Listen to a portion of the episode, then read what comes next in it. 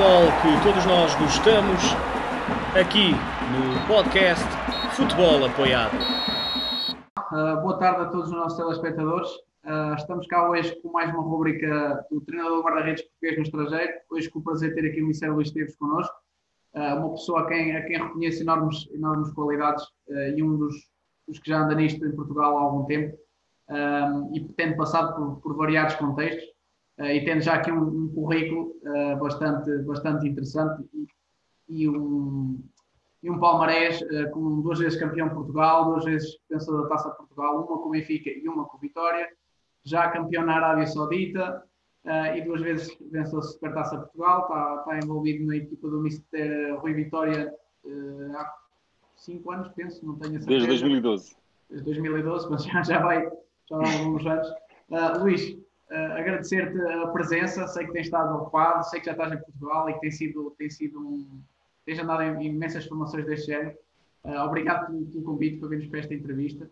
Uh, espero que quem nos esteja a ver que, que, que goste, certamente vai, vai gostar e que, e que tire, tire algumas relações.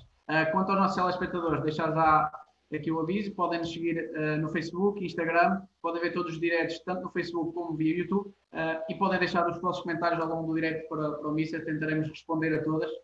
Uh, Luís, mais uma vez, um imenso obrigado por, por estares presente. Obrigado eu, Miguel, pelo convite. É, é um enorme prazer poder estar, estar com, com vocês, contigo e com, com, com as pessoas pelo, pelo Facebook, na, através da vossa página, o Futebol Apoiado.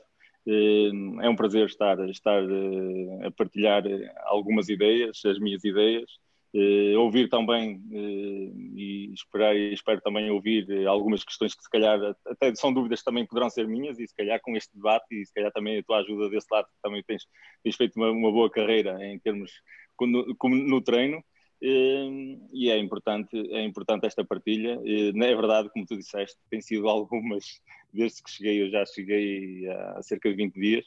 E sinceramente tenho estado bastante ativo, bastante ativo, infelizmente não no campo, mas mais à frente do computador, mas pronto, derivado às, às, às dificuldades deste momento da, da, desta pandemia, pelo menos vamos tirando alguma coisa de proveito e vamos tentando estar em algumas formações. Olha, acabei só para, para acabei como estávamos a falar, estava a acabar de, de, assistir a uma do Paulo Bento na Federação uh, e é sempre um é sempre bom ouvirmos também as experiências de todos uh, nesta nesta altura.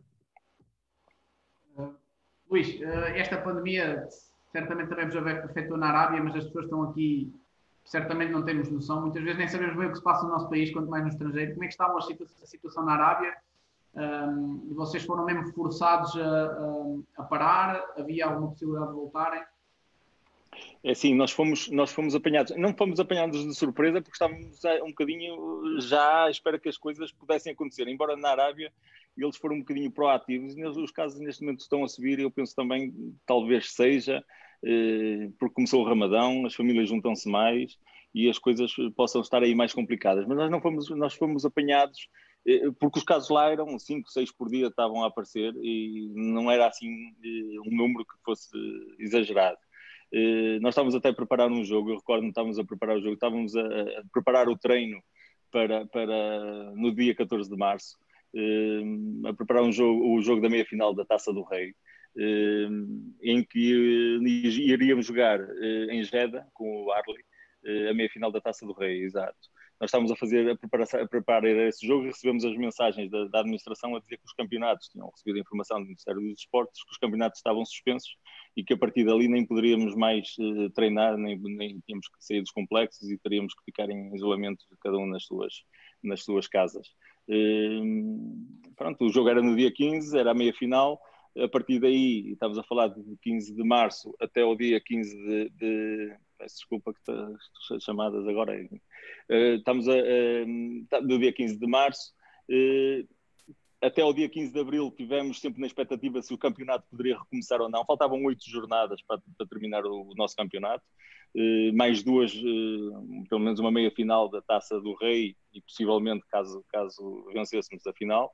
Depois ainda, ainda faltariam também quatro jogos da Liga dos Campeões, estávamos na fase de grupos em que tínhamos vencido, vencido um jogo e empatado o outro estávamos na fase de grupos também na Liga dos Campeões. Houve suspensão logo de imediato dessas provas todas. Tivemos um mês à espera que as coisas se, se desenrolassem. Passado um mês, o, pronto, o governo decidiu que, que, que as pessoas poderiam voltar aos, aos, seus países e que, à partida, se, se, se a pandemia o deixar, eh, dia 15 de agosto recomeçaria ou recomeçará o campeonato para fazermos as últimas oito jornadas que faltam e logo de seguida eh, eh, é a informação que nós temos logo de seguida fazermos a, o início da época seguinte. Por isso não, não houve não houve uma preparação, agora ainda estamos ainda na, na, expectativa do que é que poderá acontecer, porque ninguém sabe como é que isto, como é que isto se irá desenrolar, não é? Eh, eu vou, vou, já aqui direto à questão. Eu tenho aqui sempre uma primeira pergunta que faço, tenho feito sempre, uh, e é, é pedir para, para descreveres um bocadinho e quem é o Luís Esteves para, para quem não, não te conhece. Ora bem, o Luís Esteves. O Luís Esteves é, é, é um, uma pessoa de 44 anos, nascido, nascido e criado em Guimarães, o berço da nação.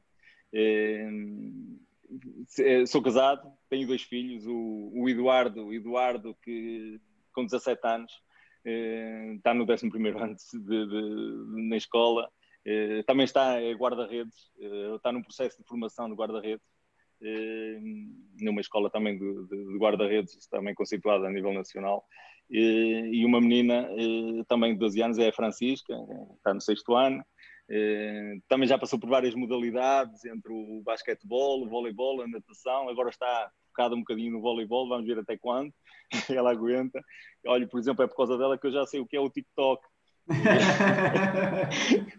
que estou sempre, não posso vou ao quarto dela e ela está lá com os TikToks e isso. Pronto, mas a minha, eh, nesta pandemia, falando também a falar da minha família, eh, infelizmente, desde que vim, ainda não consegui estar em contato direto com, com a minha mãe, que está em isolamento. Tenho uma irmã também, mais velha que eu, e, e pronto, e, e, e, que esta, esta, nesta fase, ainda por cima no estrangeiro, uma pessoa vai sentindo muito mais esta dificuldade de, de, desta pandemia, porque chegamos e não conseguimos estar com os nossos. Consigo estar com a minha família, eh, os meus filhos e com a minha esposa, mas não consigo estar depois com o resto da família. Vamos estando em contato e agora com as redes sociais é mais fácil, mas mesmo assim o contacto físico e a nossa família era um bocadinho de contactos físicos. Hum, pronto, a minha vida uh, ligada ao ensino, uh, quer como discente, quer como docente, quer estudante, eu fui a vida toda, eu costumo dizer que fui a minha vida toda estudante. Uh, ainda agora estou matriculado em, num doutoramento. Quer dizer, eu desde os 5 anos de idade foi quando entrei na escola, até agora estive sempre matriculado e estive sempre, sempre num processo de aprendizagem, e estamos sempre, e todos, mas em termos académicos, estou a falar em termos académicos. Uh, tirei o curso de, de, Educação Física, na altura fui para o Porto tirar o curso, uh, depois, mal acabei o curso, comecei a dar aulas uh, de Educação Física, inscrevi-me num mestrado na Universidade da Beira Interior, na altura, mas já lá vamos, na altura até foi mais pela, pessoa que estava à frente desse mestrado, que era o professor Fernando Almada, na Universidade da Beira Interior, eh, que é um bocadinho longe de, de, de Guimarães, da minha cidade. Eh, depois desse, desse mestrado, inscrevi-me num doutoramento na Universidade de Vigo, eh, que já lá vão bastantes anos, que estou inscrito há bastantes anos. É, tem sido um processo também de não concluir, se calhar da minha parte, o objetivo também acaba por não ser concluído porque tenho outras, outras perspectivas para esse doutoramento. Claro, ainda saiu agora em 2018 um artigo também que faz parte desse doutoramento que não está em, eh, terminado. Eh, a meio desse doutoramento fiz outro mestrado também na Universidade da, Beira Interior, mas mais ligado eh, ao ensino, ao ensino de educação física. O primeiro foi, foi, foi sobre o guarda-redes, Uh, e a minha vida, a minha vida é mais ou menos isso, é, é estar, estar uh, tentar estar sempre ligado ao, ao, ensino, tentar ligado ao treino, tentar estar o máximo também com a família, e era o que nós estamos a falar aqui um bocadinho antes em off, é complicado nós chegarmos e não conseguirmos estar com os nossos, e como tenho estado um bocadinho ativo também nestas formações, isso é algum tempo também que vou aprendendo de uma forma de, de, de, de estar em, interligação com as pessoas do treino, mas também tentar estar aqui, como, estou em casa, tentar estar o máximo com, com a família e, e, isso também acaba por não ser o, o, acaba por ser o aspecto até mais positivo da, da situação. É isso, Luís Esteves é um bocadinho isto, eh, não é hiperativo, mas quase, estar sempre em movimento, sempre a pensar em alguma coisa e pronto, é isso. Uh, pela, pela tua resposta, isto é engraçado porque já tivemos aqui outros treinadores e, e, à medida que eu vou perguntando nesta questão, as respostas vão sempre para caminhos diferentes e isto tem a ver com os nossos valores e, e claramente uh, percebe-se o valor que, que, a família tem para ti, que essa capacidade de aprendizagem e de, e de querer saber mais é, é, importante. Só aqui uma questão já agora, um pormenor, esse doutoramento tem a ver com, com guarda-redes, tem a ver com o desporto? Tem a ver uh, com guarda-redes. Neste momento, no início, estava, estávamos, o doutoramento, começámos numa vertente que era fazer uma tese só sobre um, um trabalho sobre o guarda-redes. Eu, eu, comecei a fazer, depois houve uma certa altura desse doutoramento que tentámos fazer o doutoramento por artigos, que era ir tentando, e vamos fazendo artigos sobre, sobre o trabalho do guarda-redes e o treino do guarda-redes. O último que eu falei, o tal de, que eu falei de agora 2018, era sobre o GPS e a carga do, que, que, nós eh, temos, a carga de, de, que, que, o GPS nos dá eh, e a nossa, a nossa percepção enquanto treinadores para, de, para depois percebermos se o, a nossa percepção do treino se se relaciona com a carga eh, que, que o GPS acusou, entre aspas, de, na... mas pronto, é um artigo fácil de ler, são, não, é muito, não é muito extenso, eh, com algumas variáveis, é, é, é, é engraçado de ler, eh, quem, quem quiser, e depois quem não tiver também não, não importa de partilhar, mas isso está, encontram facilmente, é pela Universidade de Vigo, é, é sou eu, o Pedro Santos, e é o professor Carlos Lago Penhas, que é, um estudioso espanhol, é, neste momento é o diretor, de, é o coordenador dos doutoramentos na Universidade de Vigo, e, é uma, e é uma pessoa que com um sem número de artigos também ligados ao futebol e ao desporto. Uh, mas a nossa vertente depois começou, em termos de doutoramento, tentei direcionar um bocadinho para, para, para isso. Quando eu quiser terminar o doutoramento, o que tenho que fazer é, é fazer uma junção, uma junção de vários artigos, tenho mais mais um ou dois já em perspectivas de, de poderem sair na, nas revistas da especialidade, fazer a junção e, é, e, é, e vamos porque agora é uma nova vertente da, da, dos doutoramentos que é, é essa de, de, fazermos três, quatro artigos e tentar junta, fazer a junção desses artigos, se calhar um encadeamento entre eles e fazer. Também não me interessa muito terminar eh, e quem está ligado ao ensino e ao mesmo tempo se calhar ao desporto, ainda por cima no estrangeiro, entendo a razão, a razão que é que é, estou efetivo numa escola e se calhar é uma das vantagens que possa ter é estar a fazer ao mesmo tempo uma situação de doutoramento em instituições de licenças. Quem, sabe, quem está dentro do processo sabe que, que, é importante. Se calhar também é uma das, uma das formas de, de eu poder estar e continuar e, e, é, é, é, e é por essa razão também mas também porque me incentiva sempre uh, mais estudos. Depois, como tenho, esqueci de mencionar o Luís Casais também, espanhol, mas são, são pessoas que o Pedro, o Pedro Santos é um estudioso também, é português, esteve na, na formação aqui do, do, do Braga, sou coordenador do Braga, na altura com o professor Agostinho Oliveira, ehm, é um grande estudioso também, e são pessoas que incentivam e agora colocam outros objetivos e uma pessoa vai e não, não depois acaba por ser um bichinho que uma pessoa quer saber sempre mais e tenta e vai e, e, e é por isso que nunca é um processo que finaliza. Eh, é eu dizia a semana passada numa das formações, a minha tese de mestrado, que acabei em 2000, já nem sei, 2013, 2004, eh, já está completamente desatualizada. Assim, vou buscar algumas coisas de lá, mas aquilo era sobre os trabalhos, era um trabalho sobre os tempos de reação eh, dos guarda-redes, análise dos tempos de reação, e foi aí que na altura depois até chegámos e podemos ir lá depois a seguir ao, ao perfil do guarda-redes de antecipação de reação, que foi na altura até através do professor Fernando Almada, que, que começámos a falar sobre, esse, sobre esse, esses perfis, depois, eh, várias equipas pegaram no tema também, e muito bem, eh, e cada um pode criticar, e acho muito bem que critique, porque é uma forma de melhorarmos sempre, é através das críticas. Pronto, é isso, o doutoramento não acaba e julgo que vai ser muito difícil, só quando na Universidade de Vigo me expulsar é que se calhar acabarei o, o, o, o doutoramento. É, essa, essa visão de, de, reflexão constante é extremamente importante e este tipo de iniciativas Sim. também, também vem, vem desse encontro para, para nós e para quem nos está a ver. Uh, Luís, e no meio disto tudo, como é, que, como é que começa o teu percurso como treinador guarda-redes e, que nos falas aqui um bocadinho do teu percurso? Porque agora estás a falar dessa ligação à Espanha que eu não sabia e, e tu tiveste aqui uma passagem por uma seleção espanhola de formação, se não me engano, se o 00 não me enganou. É, esse, o 00 tem, tem eu, eu, por acaso já, já vi, eu tive uma ligação curta com essa situação que lá no 00 fala da, da seleção sub-17. Foi uma situação que eu tive num estágio com eles e, eles e o meu nome apareceu lá.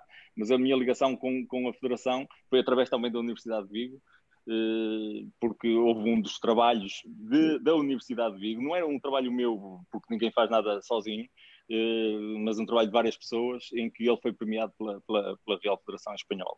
Pronto, e depois, entretanto, dei algumas formações e, e fui, fui formador técnico da, da, da, Federação Espanhola, não da Associação de, de, de, de Treinadores de Guarda-Redes de Espanha, eh, mas da, da Federação diretamente. Eh, mas a minha, o meu percurso como treinador, eu fui guarda-redes e como é que eu cheguei a ser treinador de, de guarda-redes? Eu fui guarda-redes de futebol eh, nas camadas jovens pelo Vitória, depois eh, fui para a universidade e fiz um percurso, iniciei e fiz um percurso de, de como guarda-redes eh, em equipas de, de, não de patamares muito elevados. Eh, cheguei a estar no Trofense, depois estive em Sobrado Valongo, depois estive no Vila Miá, eh, depois, entretanto, acabei o curso e, esse, e esses, esses, clubes acabaram por mudar um bocadinho, eh, deram-me algum arcabouço também financeiro para poder tirar o curso na altura, foi uma ajuda também importante. Eh, e quando acabei o curso, depois vim para, pronto, mais até num, numa situação de quase de amigos de balneário e, e estive em dois clubes em Guimarães eh, também.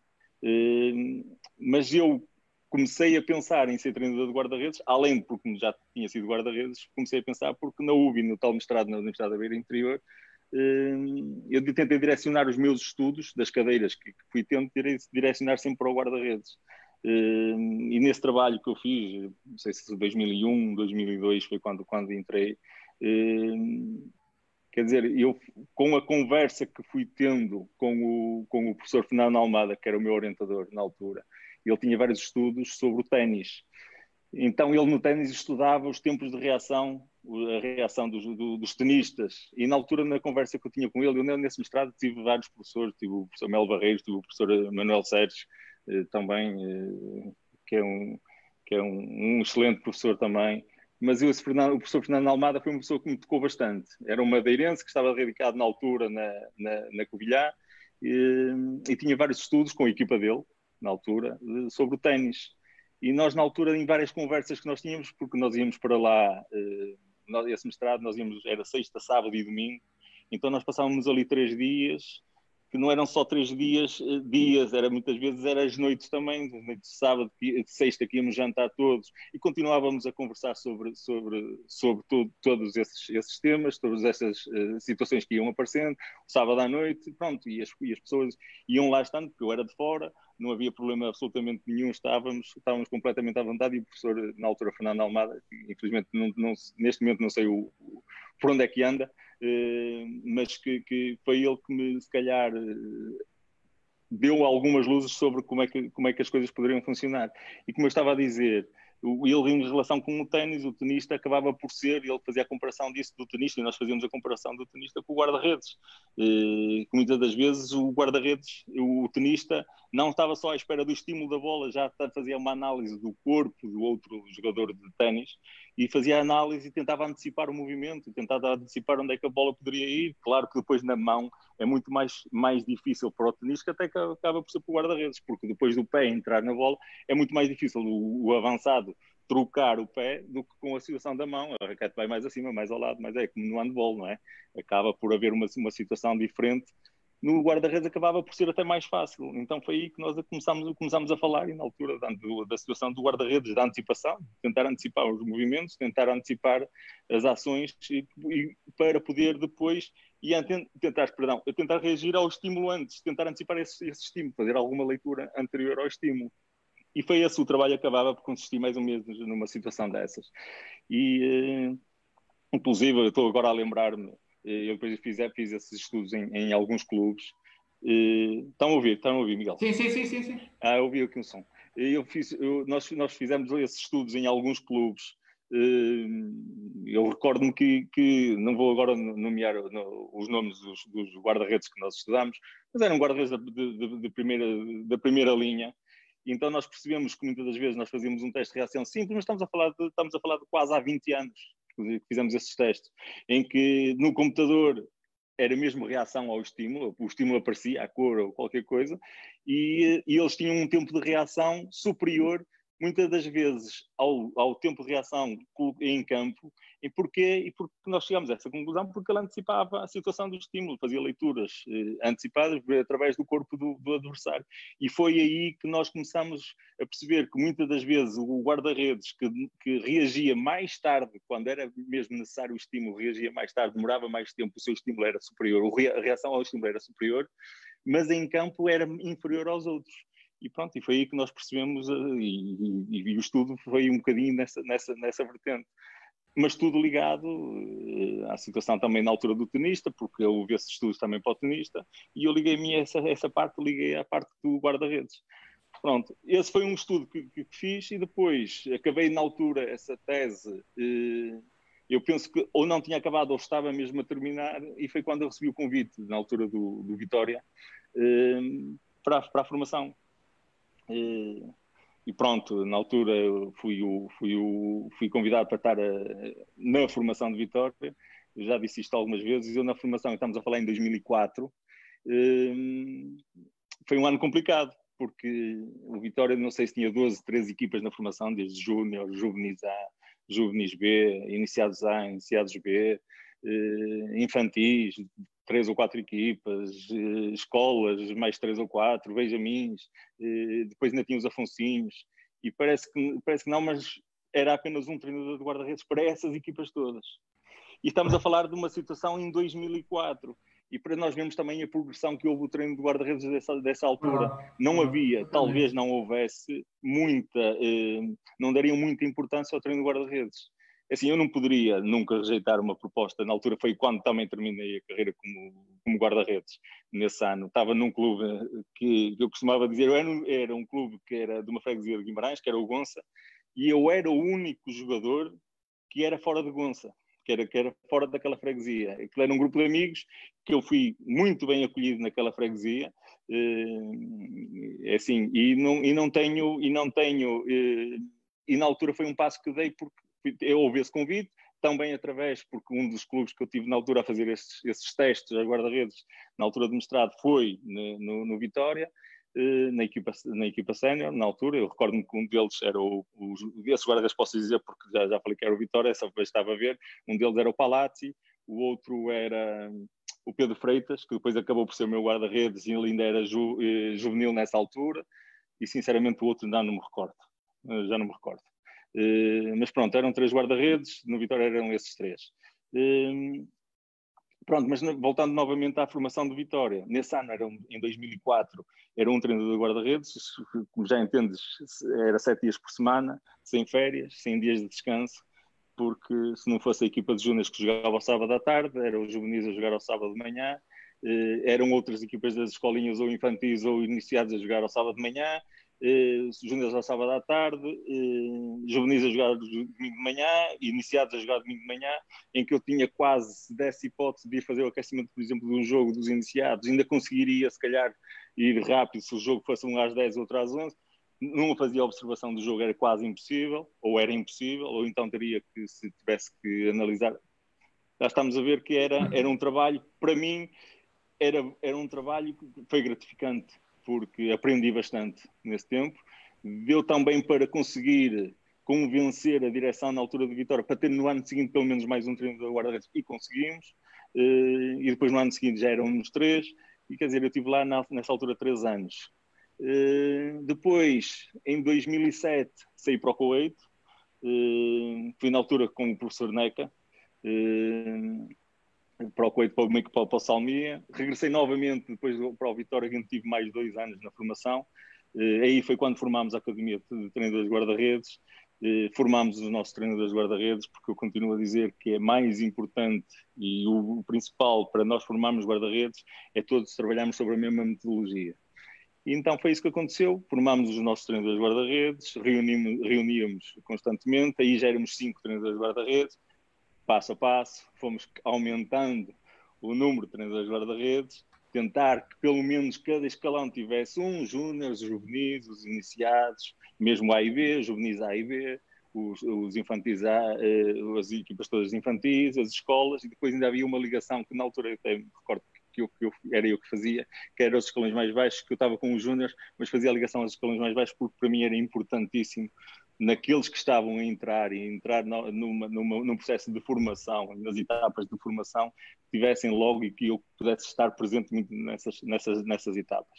Um, e pronto, e foi, e foi, e foi uh, durante esses dois anos, estive lá, um, fundámos a Academia de Guarda-Redes, depois fui uh, dois anos para a Arábia Saudita, o primeiro ano para o Itiad, eh, numa equipa em que estava o Manuel José eh, e o professor Neca também. o Manuel José na equipa A, o, professor Neca estava na equipa de sub-23, da equipa olímpica. Eh, no ano seguinte, eles depois saem da equipa e eu continuo na Arábia Saudita, no clube que por acaso estou agora, que é o Al Nassr. tive um ano lá e surge-me o convite uh, nessa altura só também. Só para constar que isso não, essa parte não parece o Zé Zera, parece o Alteado, mas não parece o, é, o Nasser. Não, mas eu estive no Nasser um ano. Uh, foi nesse ano que, por acaso, eu depois faço uma preparação para sair do clube, do Nasser, uh, e é quando vem, nesse ano, vem o Iguita. O Iguita que entra na, na nossa equipa, do, porque o, o, nosso treinador era o, o Maturano, colombiano, e o Iguita vem connosco e, e, pronto, e faz parte da equipa técnica de, na altura, depois eu saio e o Iguita continuou no Nasser mais três ou quatro anos. Uh, por acaso ainda falei com ele, uh, não, há não há muito tempo, mas também não.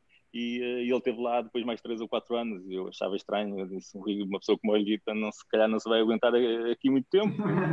mas não, mas ele para ele ele, ele adaptou-se muito bem, é uma pessoa espetacular. Não tem, também não tenho muito a dizer de, de, de, de, de várias pessoas, mas, mas o Iguita era uma pessoa espetacular. Contou-me algumas histórias e ele tem muitas histórias também para contar. A do escorpião foi uma história que ele me contou, eh, como é que ela fez, isso também depois podemos um, falar sobre isso. Se o quiser passar o contacto, a gente, a gente faz aqui uma entrevista também com ele. Certamente seria, seria rei de histórias. Não, e ele, e ele participa de certeza. Ele participa de certeza porque é uma pessoa, é uma pessoa muito, muito sociável.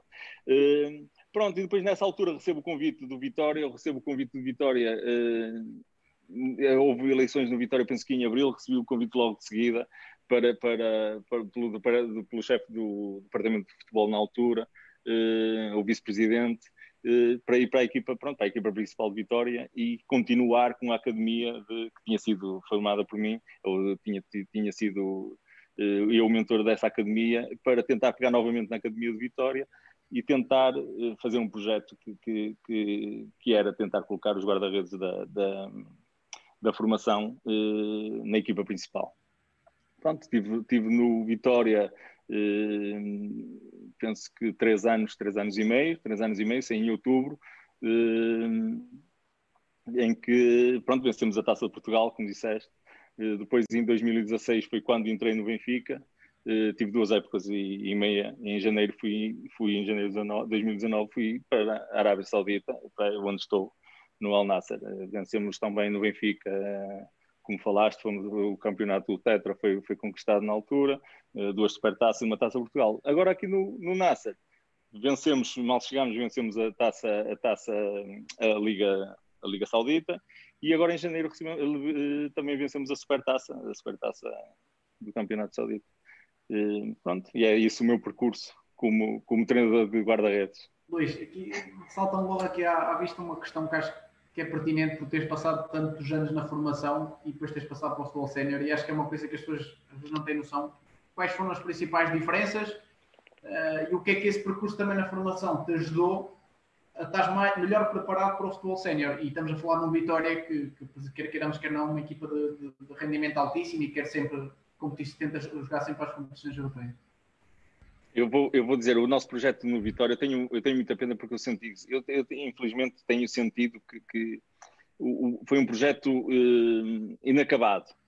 Uh, eu tinha como principal objetivo, na altura, no Vitória, era um, colocar os, os guarda-redes da formação no plantel sénior. É, o meu objetivo era formar os nossos guarda-redes e eles sentirem que poderiam chegar ao, futebol, ao, ao, ao plantel sénior poder serem, serem guarda-redes da equipa principal. O Vitória já não tinha um guarda-redes na equipa principal da formação, tinha, teve o Pedro Freitas, mas também não sei se chegou a jogar, fazer algum jogo na equipa principal, uh, mas já não tinha de, há muitos anos, há muitos anos. O Nuno Espírito Santo chegou a, ser da formação e chegou a, a jogar, mas estamos a falar já de, de há muitos anos mesmo. Uh, e depois disso não me recordo, sinceramente, de algum que tenha estado na formação. E o nosso objetivo na altura da academia era uh, fazer com que os guarda-redes do futebol sénior fossem da formação. Ah, eu, na altura disseram que era um projeto arrojado, que era arriscado, que... mas é assim, era o melhor clube para, para, para se fazer isso, era o melhor clube e as coisas estavam sustentadas. Eh, e só para dizer que eu tive três anos e meio no Vitória, já na equipa principal, e não foi contratado nenhum guarda-redes eh, sénior para o Vitória eh, durante esse tempo. O Vitória não contratou, teve, quando eu cheguei tínhamos o Douglas e o Assis, e quando saí, os únicos estrangeiros eram o Douglas e o Assis. Tivemos esses anos todos com eles. Porquê? Porque estávamos a tentar que esses dois guarda-redes, que eram dois guarda-redes profissionalíssimos, excelentes, estavam imbuídos também no, no, espírito de formação, da nossa formação. Sabiam qual era o nosso projeto da formação. Sabiam que eles, o que eles estavam a fazer era dar tempo aos nossos da formação crescerem. E eles sabiam disso e foram espetaculares. Estiveram sempre envolvidos em todo o projeto da, da formação. E, os nossos, e nós queríamos que os nossos guarda-redes da formação soubessem que poderiam lá chegar. Eles olhavam para os outros clubes e diziam: ah, Nós, quando chegamos aos Júniores, terminou não vamos para. Acabou, porque a seguir o clube vai contratar outro e depois a seguir vai contratar outro, e não havia esse, esse, essa subida. E eu, na altura, recordo-me, pronto, que, que, que, o que nós fizemos foi, foi mesmo isso: era tentar uh, o que o projeto de formação, que da Academia do Guarda-Redes de Vitória, entrasse diretamente na parte do, da equipa principal. E os da equipa principal soubessem muito, muito bem como era o nosso projeto em termos de formação. E isso acho que foi, foi das coisas, eh, neste momento, que eu, que eu mais me orgulho de, de, ter conseguido, embora sinta que não foi, não foi terminado.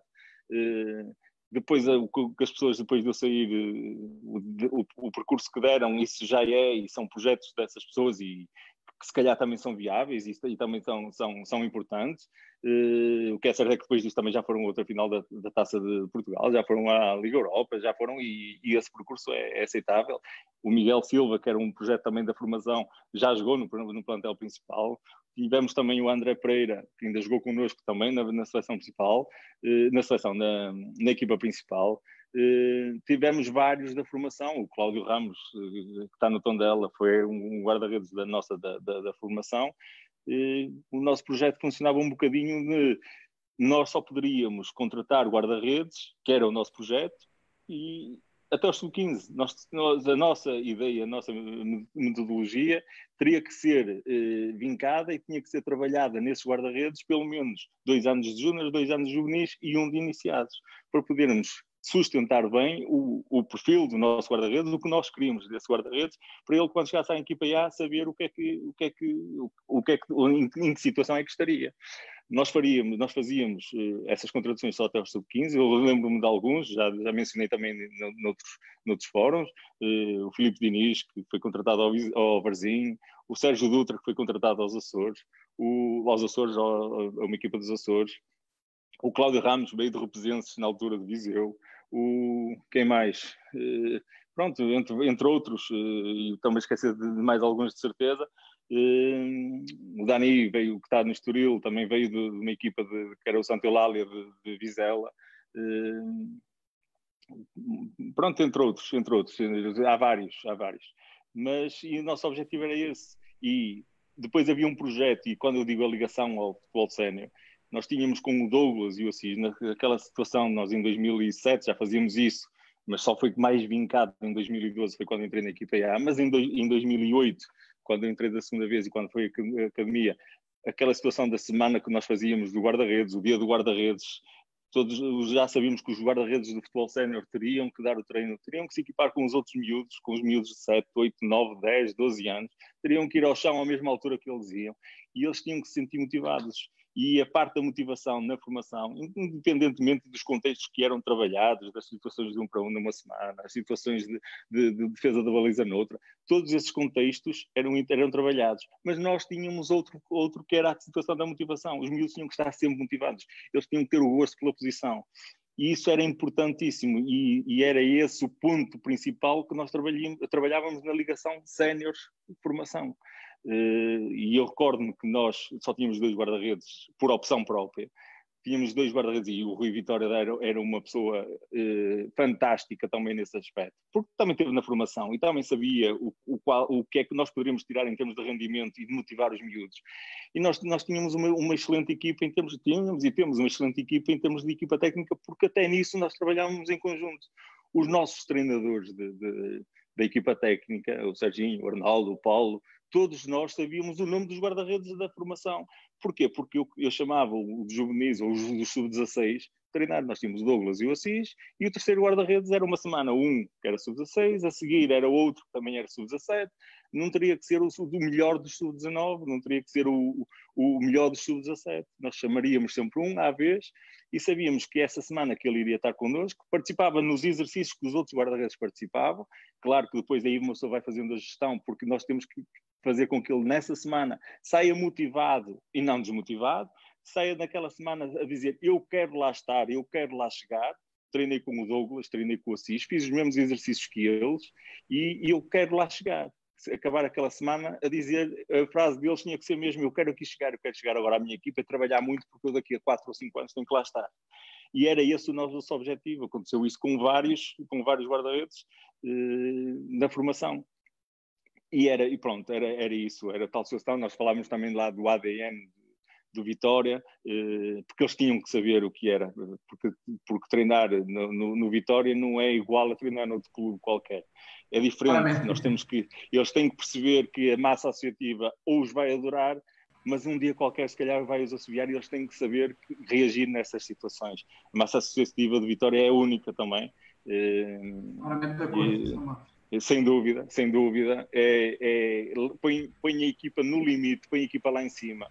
Nos momentos mais de fraqueza, a, massa associativa leva, as equipa, leva a equipa. E eu acredito, por exemplo, se nós começarmos agora a Primeira Liga, e é um exemplo agora só para pegar aí, nesta situação da pandemia, o Vitória vai ser a equipa que mais vai sentir a falta da massa associativa se os jogos forem em, em à porta fechada, porque aquela massa associativa leva o, leva o, o clube a outros patamares e pronto, e o guarda-redes tinha que saber, saber viver com essas situações todas e eles estavam preparados para elas. Ehm, e por isso é importante, é, era importante essas semanas com eles, essa parte da motivação. Eh, eu já acho que já fugi um bocadinho à tua, à tua pergunta, mas era, era, era só para mostrar. Era só para mostrar mesmo a ligação que nós fazíamos, o Douglas e o Assis, nesses, nesses, nessas semanas já sabiam, por exemplo, que, que, que, o Dani ou outro qualquer, ou um dos Miguéis, que eram vários, o Miguel Palha, o Miguel Oliveira, o Miguel Silva, eh, ou o André, ou o, o Sérgio, um qualquer que fosse, era para sair de lá a dizer, e depois é, não há nada melhor, ok, eu era o treinador do Guarda-Redes, mas não há nada melhor que o mundo Douglas, ensinar-lhes se calhar, olha, que estava sempre em cima, olhar, olhar a colocação das mãos, olhar a posição, atenção a este deslocamento, ou o Assis, são, quer dizer, em vez de ele ter um professor, entre aspas, ou um treinador, tinha ali um treinador e tinha mais dois ou três a tentar explicar-lhe quais são os exercícios, quais são os movimentos que ele tem que fazer. E, e ele sentir, sentir que, que nessa semana não andamos só em correções, não andamos, não ser o treinador, se calhar, muitas das vezes a corrigi-lo, ser o colega a dizer, olha, coloca mais as mãos assim que vais ver que é mais fácil, do que estar o treinador, senão eles dizem, o meu treinador está-me sempre a, a, corrigir. Porque o objetivo não era aquele naquela semana, o objetivo não era que ele saísse lá, é isso, só cheguei lá e o gajo não, não para, o gajo só me corrige, está a dizer que está tudo mal, está a dizer que eu faço, troco, troco, troco os pés, está a dizer que em termos de deslocamentos as coisas não, não funcionam e eu não queria que isso acontecesse.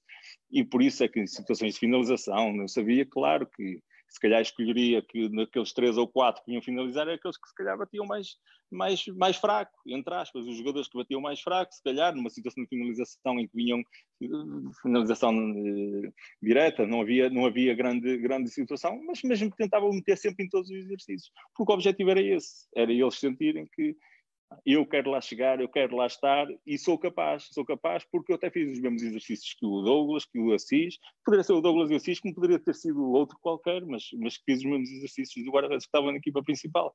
Pronto, era esse o nosso, o nosso, o nosso objetivo, eh, a motivação era importante e o que é certo é que estava a funcionar e funciona e continua a funcionar. Eh, pronto, depois, depois Uh, infelizmente no, no, Benfica não consegui uh, ter, ter, uh, dar o meu cunho pessoal, entre aspas, a pessoa fica sempre com a sensação que podia ter feito mais alguma coisa. Não consegui, pronto, também não, não o, meu, o, meu, o meu projeto, o meu contrato, na, entre aspas, no Benfica era mesmo só para estar com o treino da equipa principal e, não, e nada mais. foram opções não minhas, foram opções da, da direção e, e, eu entendo, eu entendo, havia um convite para outra pessoa ficar na parte da coordenação mas depois as coisas até não, não funcionaram porque foi para, para outro clube e muito bem, cada um tem que olhar pelas suas, pela, sua, pela sua vida e pelo seu futuro. Pronto, e, mas, mas de resto aqui no Nasser as coisas já estão a funcionar também um bocadinho uh, sobre essa situação, treino com alguns guarda-redes também da formação, tenho diariamente um também na formação, mas uh, e pronto, e temos, e temos, e é isso que vamos, vamos, vamos tentando gerir e tentando formar sem, sem deixar os nossos, os nossos guarda-redes também, porque o tempo tem que dar para tudo, e por isso é que eu digo um treinador de guarda-redes é, é, é 24 ou 24 horas, ou então, se nós só estivermos preocupados com os uma, uma hora e 30 de treino ou, ou, ou 120 minutos, aí já não somos treinador de guarda-redes, somos é, uma pessoa que vai lá bater umas bolas e ponto. Luís, eh, chegando aqui, chegando aqui à Arábia e gostava que falasse um bocadinho no que é que é, é como é que é trabalhar na Arábia, uh, na Arábia Saudita, o que é, que é um bocadinho o teu dia a dia, questão climatérica que certamente também não será fácil. Uh, e de, para, já, para já sobre isso, e depois eu vou-te perguntar mais sobre a realidade do futebol. Sim, ora bem, uh, a cidade. Riad é uma cidade com alguns milhões de habitantes, alguns milhões, ao certo não sei, acho que, que, que mas tem, tem 7, 8 milhões, talvez, se calhar mais, se calhar estou aqui, até aqui ser. É uma cidade enorme, é uma cidade enorme. Hum, tem, tem, tem levado, e no último ano e meio, eu já tinha lá estado, eh, como disse, em 2010, nem real 2011, e já é que tinha estado em 2010. E eu tinha lá estado, e de lá para cá, quando cheguei em janeiro de 2019, vi uma diferença incrível. Perdão mas neste ano e meio que lá estivemos, eh, também porque o, o príncipe Bin Salman eh, eh, tomou um bocadinho não, eh, mãos na, na, na, no país, eh, começou a, a, reinar também, não é o rei, mas é, pronto, é o filho do rei, é o príncipe Bin Salman, começou a fazer algumas, algumas eh, coisas diferentes na cidade. As mulheres não conduziam, agora já podem conduzir. Uh, começaram a haver festas já na, na, na, cidade. A cidade começou, a cidade e o país começou a ficar mais aberto. E, e de, um ano e, de um, num ano e meio, no último ano e meio, houve uma transformação incrível, inclusivamente, só para nós termos a ideia, eh, Riad ou a Arábia Saudita não poderia, não, ninguém poderia ir à Arábia Saudita, ou, ou pode, poderia ser só para ir a Meca, em termos de religiosos, ou então visita de algum familiar, mas tinha de ser convite, por exemplo, do clube para que essa pessoa pudesse entrar. E parece que não, mas neste, nos últimos seis, sete meses já há o visto turístico. O, o príncipe já, já, já implementou o visto turístico, as pessoas já podem ir como turistas, eh, e a cidade mudou muito, mudou muito. Tivemos, eh, eu fui há pouco tempo ver um, um combate de boxe eh, lá, entre, entre o Joshua e o, e o pronto, foi para decidir quem era o campeão do mundo e foi feito lá. várias coisas, pronto é uma cidade enorme, só que fica no interior, quer dizer, a, a praia, entre aspas, fica a 900 km para um lado ou 500 km para o outro, ou para Dammam a 500 km, ou para Jeddah a 900. Eh, acaba por ser uma cidade eh, de interior, mas que a maior parte das pessoas pensa, ah, mas a Arábia Saudita aquilo deve ser muito quente. É, a partir de final de abril até setembro é muito quente, agosto chega se calhar aos 45, 50 graus. Eh, mas também temos em dezembro, janeiro, um frio incrível. E que ninguém pensa, pá, mas aquilo deve ser quente em todo o ano. Não, Jeddah acaba por estar sempre nos 20 graus, que é a temperatura, mas muito mais umidade. Riad é uma cidade mais, é mais seco, é um calor seco e não é úmido.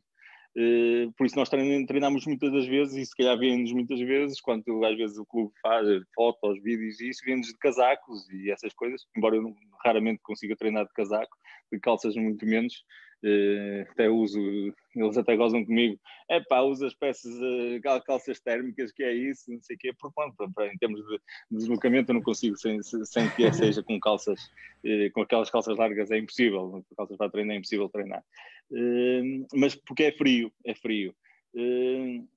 mas é uma cidade incrível, nós vivemos, nós vivemos num, num um campando é um espaço completamente fechado, os, os sauditas não entram, só os estrangeiros, em que nós temos, eh, pronto, vivemos, temos, cada um temos, tem, tem a sua casa, temos as, as, piscinas, temos restaurante dentro desse campando, temos bowling, temos o, o, ginásio, um ginásio incrível dentro desse campando, cafés, eh, os, os, supermercados lá dentro, acaba por ser um espaço ou uma cidade, quase uma, uma mini cidade, dentro de uma grande cidade e depois vimos para fora para irmos para o treino e isso, e os nossos shoppings, e os shoppings lá são incríveis, eh, estamos a falar que tem, tem os, os, os, eh, os, parques de diversões dentro dos shoppings, cada shopping tem um parque de diversão incrível, com montanhas russas e isso. São situações eh, fabulosas, quer dizer, a adaptação acaba por ser, se calhar, mais à cultura, entre aspas, porque não vemos, se calhar, muitas, muitas mulheres a conduzir, ainda vemos muitas mulheres tapadas, porque é a cultura deles e aceitamos, e claro, temos que aceitar, uh, faz parte, e, uh, e pronto, é mais, é mais nesse, nesse aspecto, porque, porque de resto é a temperatura, depois é a temperatura, uh, por isso temos que depois adaptar também os nossos treinos a isso, se, se for no, no inverno, se calhar fazemos os treinos às três e meia, quatro horas, no verão se calhar já vamos treinar às seis, seis e meia, sete, e vamos tentar jogar por aí, pronto, é, é mais essa, essa situação. Luís, acho que a questão que me ocorre sempre é a dificuldade na barreira linguística. Isto falo não só no dia a dia, mas também no treino. Uh, tem tradutor ou tu tens um tradutor só contigo? Ou... Eu sei que tens o Brad Jones que, que deve falar inglês. Sim, bem melhor que eu, né? pois, convém.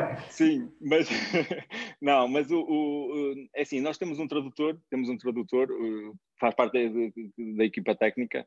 Uh, neste momento até o nosso tradutor fala espanhol, mas o Rui fala com ele em inglês. Pronto, é, é e, e, é mais, esse tradutor é mais para o Rui. Se houver alguma situação em que eu queira mesmo específico, uma situação de vídeo, em que eu preciso mesmo de chegar ao, a tocar aquele ponto, uma, uma reunião mais individual com algum, algum guarda-redes, eu peço que esse tradutor venha comigo.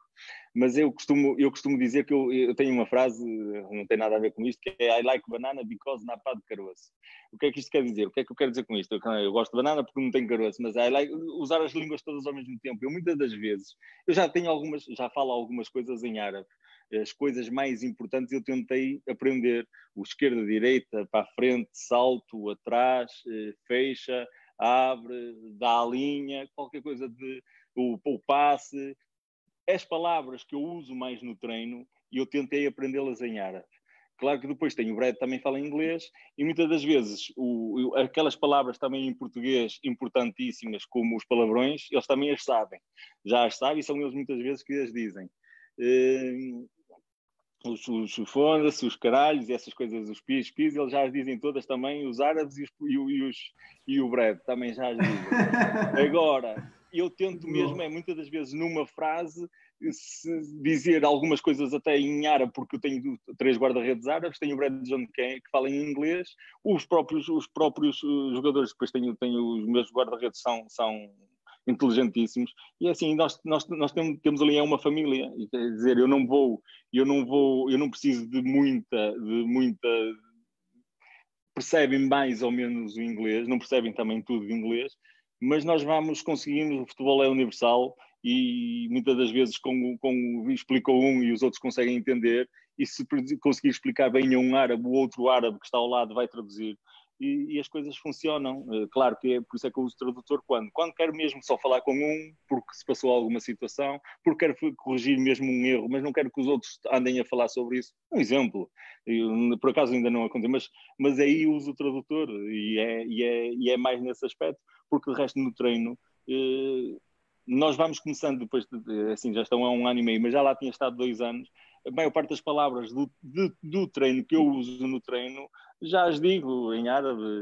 Muitas das vezes até falo, o Jones até olha para mim e diz: pá, estás a falar árabe, mas eu, tô, eu sou inglês, não que mas, mas são situações. Eh, acho que não é, não é. A barreira linguística não foi claro que se houver uma situação que uma pessoa queira falar rápido com eles é complicado e, muitas vezes temos que pensar muito no que, no que, estamos a dizer. Mas acho que não, não, foi, não foi por aí, não foi por aí que, que, que as coisas não achasse que não pudessem correr bem. Nunca, nunca seria esse o problema, o grande problema. Luís, mas sentes que, que por estar num país estrangeiro e que não dominas a língua, apesar de dominar algumas palavras, que a tua preparação para o treino tem que ser diferente? E se, se, o teu feedback também tem que ser diferente. Ou se muitas vezes, imagina, em vez de se calhar explicar o exercício, tens que, tens que exemplificar, não sei, se criaste aqui algumas estratégias de. Presumo que sim, seja diferente, sim. porque trabalhar na Arábia, sim. trabalhar em Portugal. Sim, sim. Uh, continua, continua uh, mais, mais não, não tanto se calhar mesmo com a linguagem, claro que depois uma pessoa vai com gestos e algum exercício que seja muito diferente do que nós estamos habituados, alguma situação, por exemplo, técnica, algum deslocamento em que eles estejam a fazer errado e não vamos, não consigo dizer, olha, este deslocamento está errado, tens que fazer. Não, ou, ou, vamos numa situação de demonstração, e aí sim, aí vai ter que ser pelo gesto, não vai ser pela, pela, pela linguagem, eh, mas se calhar é uma linguagem mais até gestual, mas vai ser, mas, mas acho que não, não é por aí que, que as coisas se, se tornam diferentes. Agora, na preparação do treino, se calhar muitas das vezes, e nós temos, e, eu senti aí sim, sentes algumas, algumas uh, diferenças, entre aspas, porque nós, por exemplo, eles neste momento estão no Ramadão, ano passado apanhamos o Ramadão também. Nós, nós sabemos que eles no Ramadão fazem a vida completamente ao contrário, mas nós no treino, nós treinamos durante o dia na mesma. Ou melhor, tínhamos, até treinávamos à noite, porquê? Porque eles tinham que dormir durante o dia todo, o Ramadão eles têm, não podem comer eh, quando, enquanto houver luz do, sol, o sol estiver visível. Então eles levantavam-se, ou melhor, deitavam-se às seis. Porquê? Eles estavam a noite toda acordados, às seis horas jantavam, entre as seis horas da manhã jantavam, entre aspas. Porquê? Porque às seis e meia iam dormir o dia todo, enquanto o sol estivesse, no, estivesse em cima. Tomavam o pequeno almoço às seis e meia, que é quando o sol baixa tomavam um pequeno almoço às seis e meia da tarde. Isso nós é que nos temos que adaptar, porque ele, nós é que estamos no país deles e temos que adaptar os nossos, os nossos treinos consoante isso também. É se calhar é mais complicado, até para os 11. Nós treinámos se calhar às dez e meia, onze horas da noite no Ramadão, por, por essa situação. Era como se treinássemos de manhã escuro. Porquê? Porque tomavam um pequeno almoço às seis e meia da, ta da, da tarde, às dez e meia é que treinavam, que era às nossas, se calhar, dez e meia da manhã, que seriam às dez e meia da noite, não é?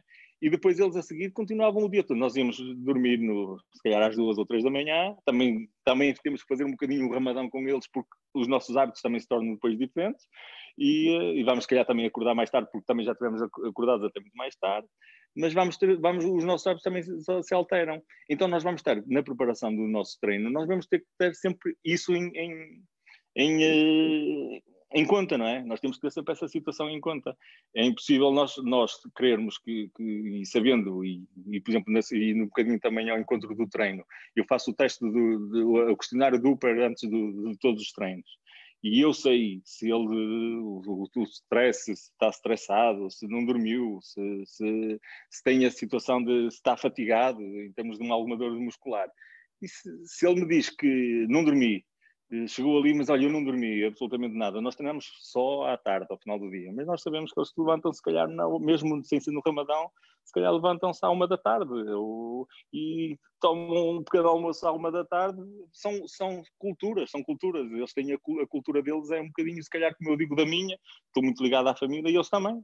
Eles acabam o treino e vão juntar-se todos em família, vão se juntar todos em, em, em, em com os amigos a vida deles é esta, é, é, os amigos, é, por exemplo, em estágios, até ao recolher, eles acabam de jantar e recolhem-se e ficam todos dentro do mesmo quarto, eh, a falar, a jogar cartas e essas coisas, porque é a cultura deles. E os, os, próprios estrangeiros que nós temos, que são sete, também já entram na situação deles.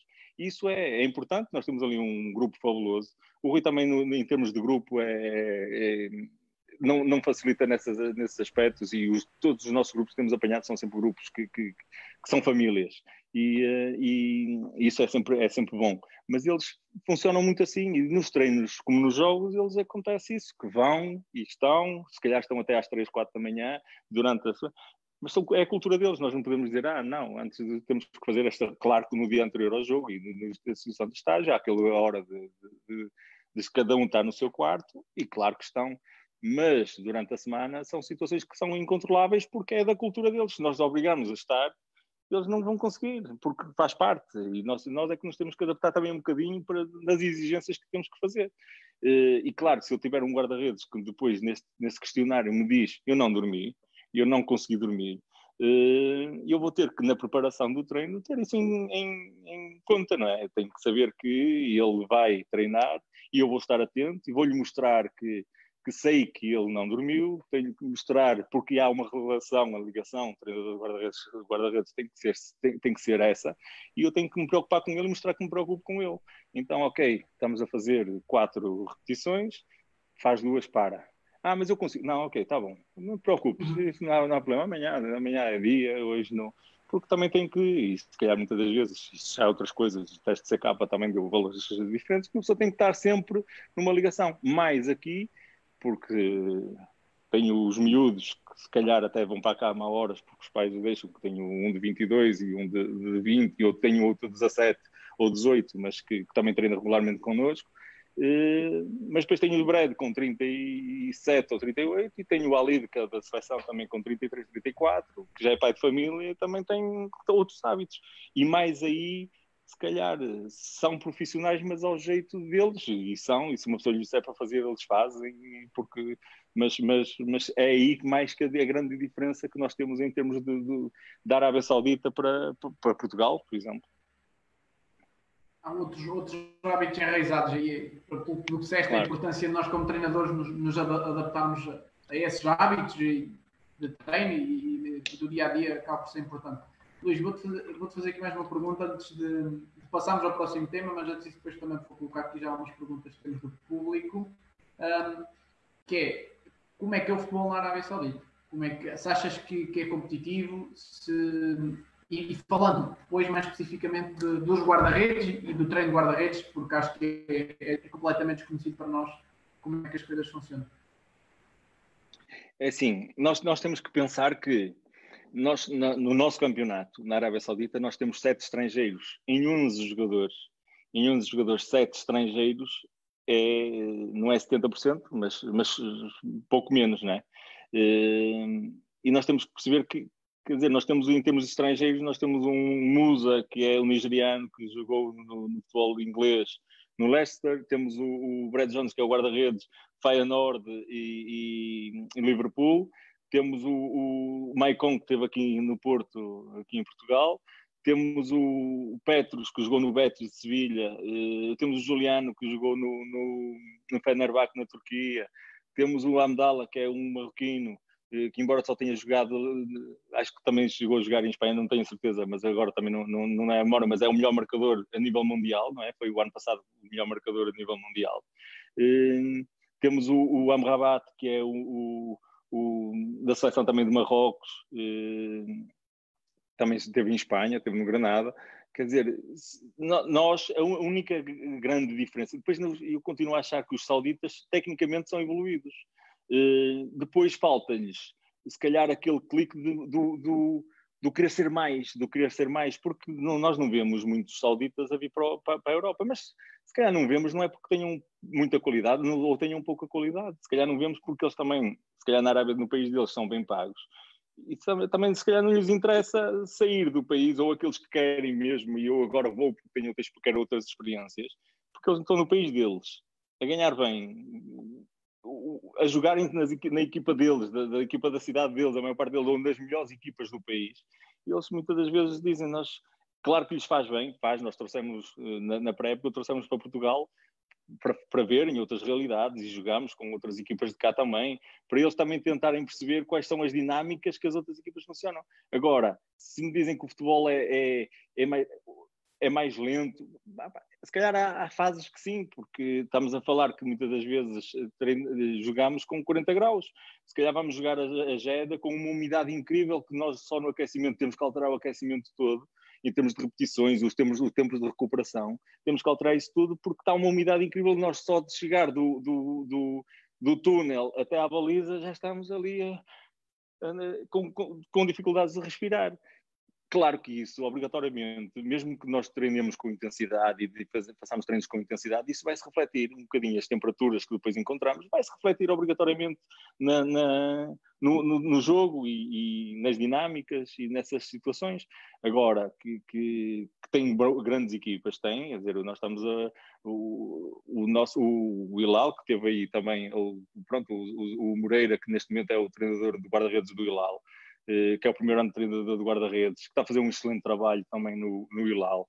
Eh, foram agora campeões asiáticos eh, da, Liga dos Campeões, venceram a Liga dos Campeões Asiáticos agora, em novembro, venceram a Liga dos Campeões Asiáticos, estiveram no Campeonato do Mundo também de clubes.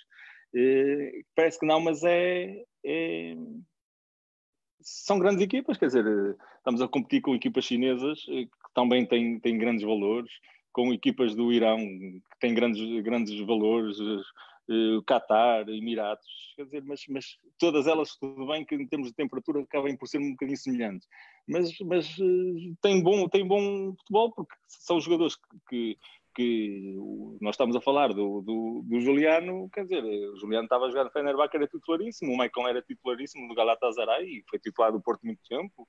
O, estamos a falar, o Brad Jones, embora nos últimos tempos não tenha jogado no Liverpool, mas, mas é um guarda-redes de, de, seleção nacional da Austrália, e passou por excelentes campeonatos, holandês, inglês.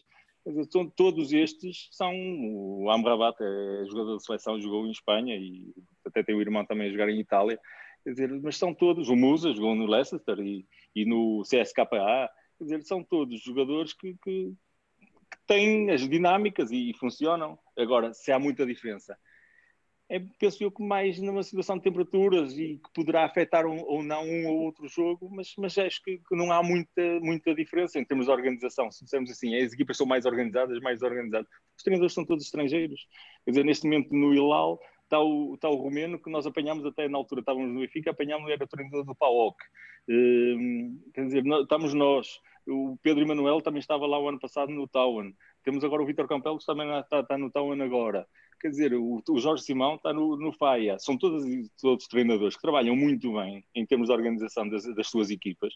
Por isso, não, os campeonatos são competitivos. Não é, já, não, já não existe lá, e isso quando se vê que é, os campeonatos não são competitivos, quando se vê, se calhar, equipas agora ganharam 5-0, agora ganharam 6-0, 5-1, mas não, as coisas não acontecem e as surpresas continuam a acontecer. As surpresas em tascas, porque as outras equipas também trabalham, têm excelentes treinadores mas acho que não há muita diferença em termos dessas situações de organização, de, de, de umas equipas de lá para cá. Claro que há sempre um outro, outro mas temos, desculpa só, temos, temos jogadores, estava a falar da nossa, mas temos jogadores, quer dizer, o, o, o Jovinco está no, no, no Hilal, temos o Carlos Eduardo jogou aqui no Porto, o Elden está no, na equipa do, do, do, do, do Tawan, o Elden que jogou aqui no Vitória de Guimarães, esteve no, também tem várias equipas em Portugal, o Nildo Petrolina também está, tem vários jogadores, o, o André Pinto estava numa equipa também de, de, que, era, que é de Sporting, estava numa equipa e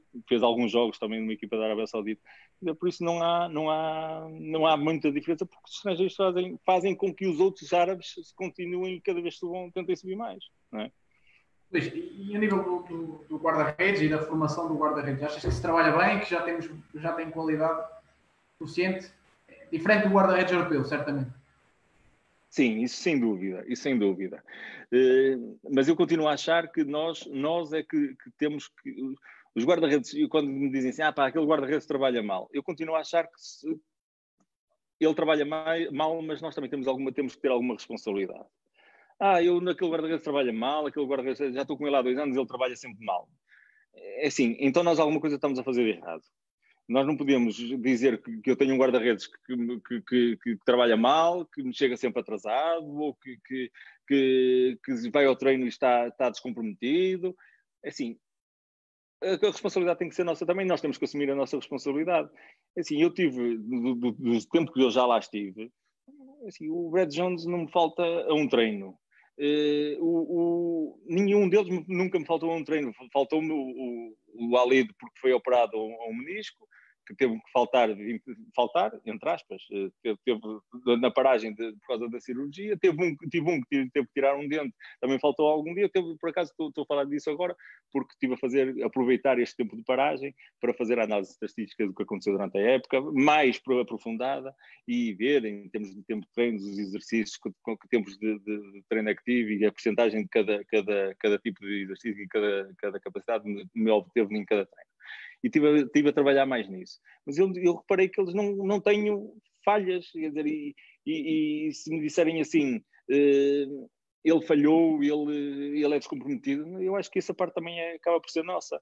Agora, os mesmo os próprios treinadores da formação são estrangeiros. Temos dois ou três na formação, ou um ou dois, se calhar sauditas, mas, mas nem tem a ver por ser na nacionalidade deles porque a exigência somos nós depois também que, que, que, fazemos com que eles trabalhem, porque é assim, eles próprios sabem se um treinador de guarda-redes que vá para a formação, se não trabalhar, se não houver, obter, obtiver resultados, as coisas também não funcionam. Nós neste momento temos um treinador de guarda-redes que, era, que é o Marco, também é português, está na, na, na, na formação lá. Uh, quer dizer, a nossa metodologia, a metodologia do, do, do, treinador português que está lá a tentar ser implementada. Depois temos lá um treinador no Sub-17 que é saudita, que estava na seleção, eu já o conheço da, da altura que lá estive antes, estava na seleção também do Sub-17 da Arábia Saudita. São, agora, tecnicamente eles são evoluídos. Se, se me disserem assim, são, são guarda-redes que se nós não tivermos em atenção são capazes de, em termos de nutrição, eh, são capazes de fugir da linha, mas isso também é uma parte nossa. Eh, somos nós que temos que decidir, eh, atenção, controlar o peso, controlar todas as situações e perceber que não posso sair desta linha, atenção que este exercício, depois que nós temos, usamos o GPS, olha, atenção, que enquanto que os outros tiveram, uh, imagina, 15, 16, o treino até foi mais ou menos igual, e ele tem 50% mais que tu em alguma situação. Espera aí, alguma coisa está errada, o que é que aconteceu? Então vamos analisar. Isso um treino pode acontecer, dois treinos. Agora, não pode ser sistemático e temos que ser nós a intervir, não podemos é chegar ao final e dizer assim, ah, o guarda-redes andou a brincar o ano todo. Foi desculpa. Não, então calma aí.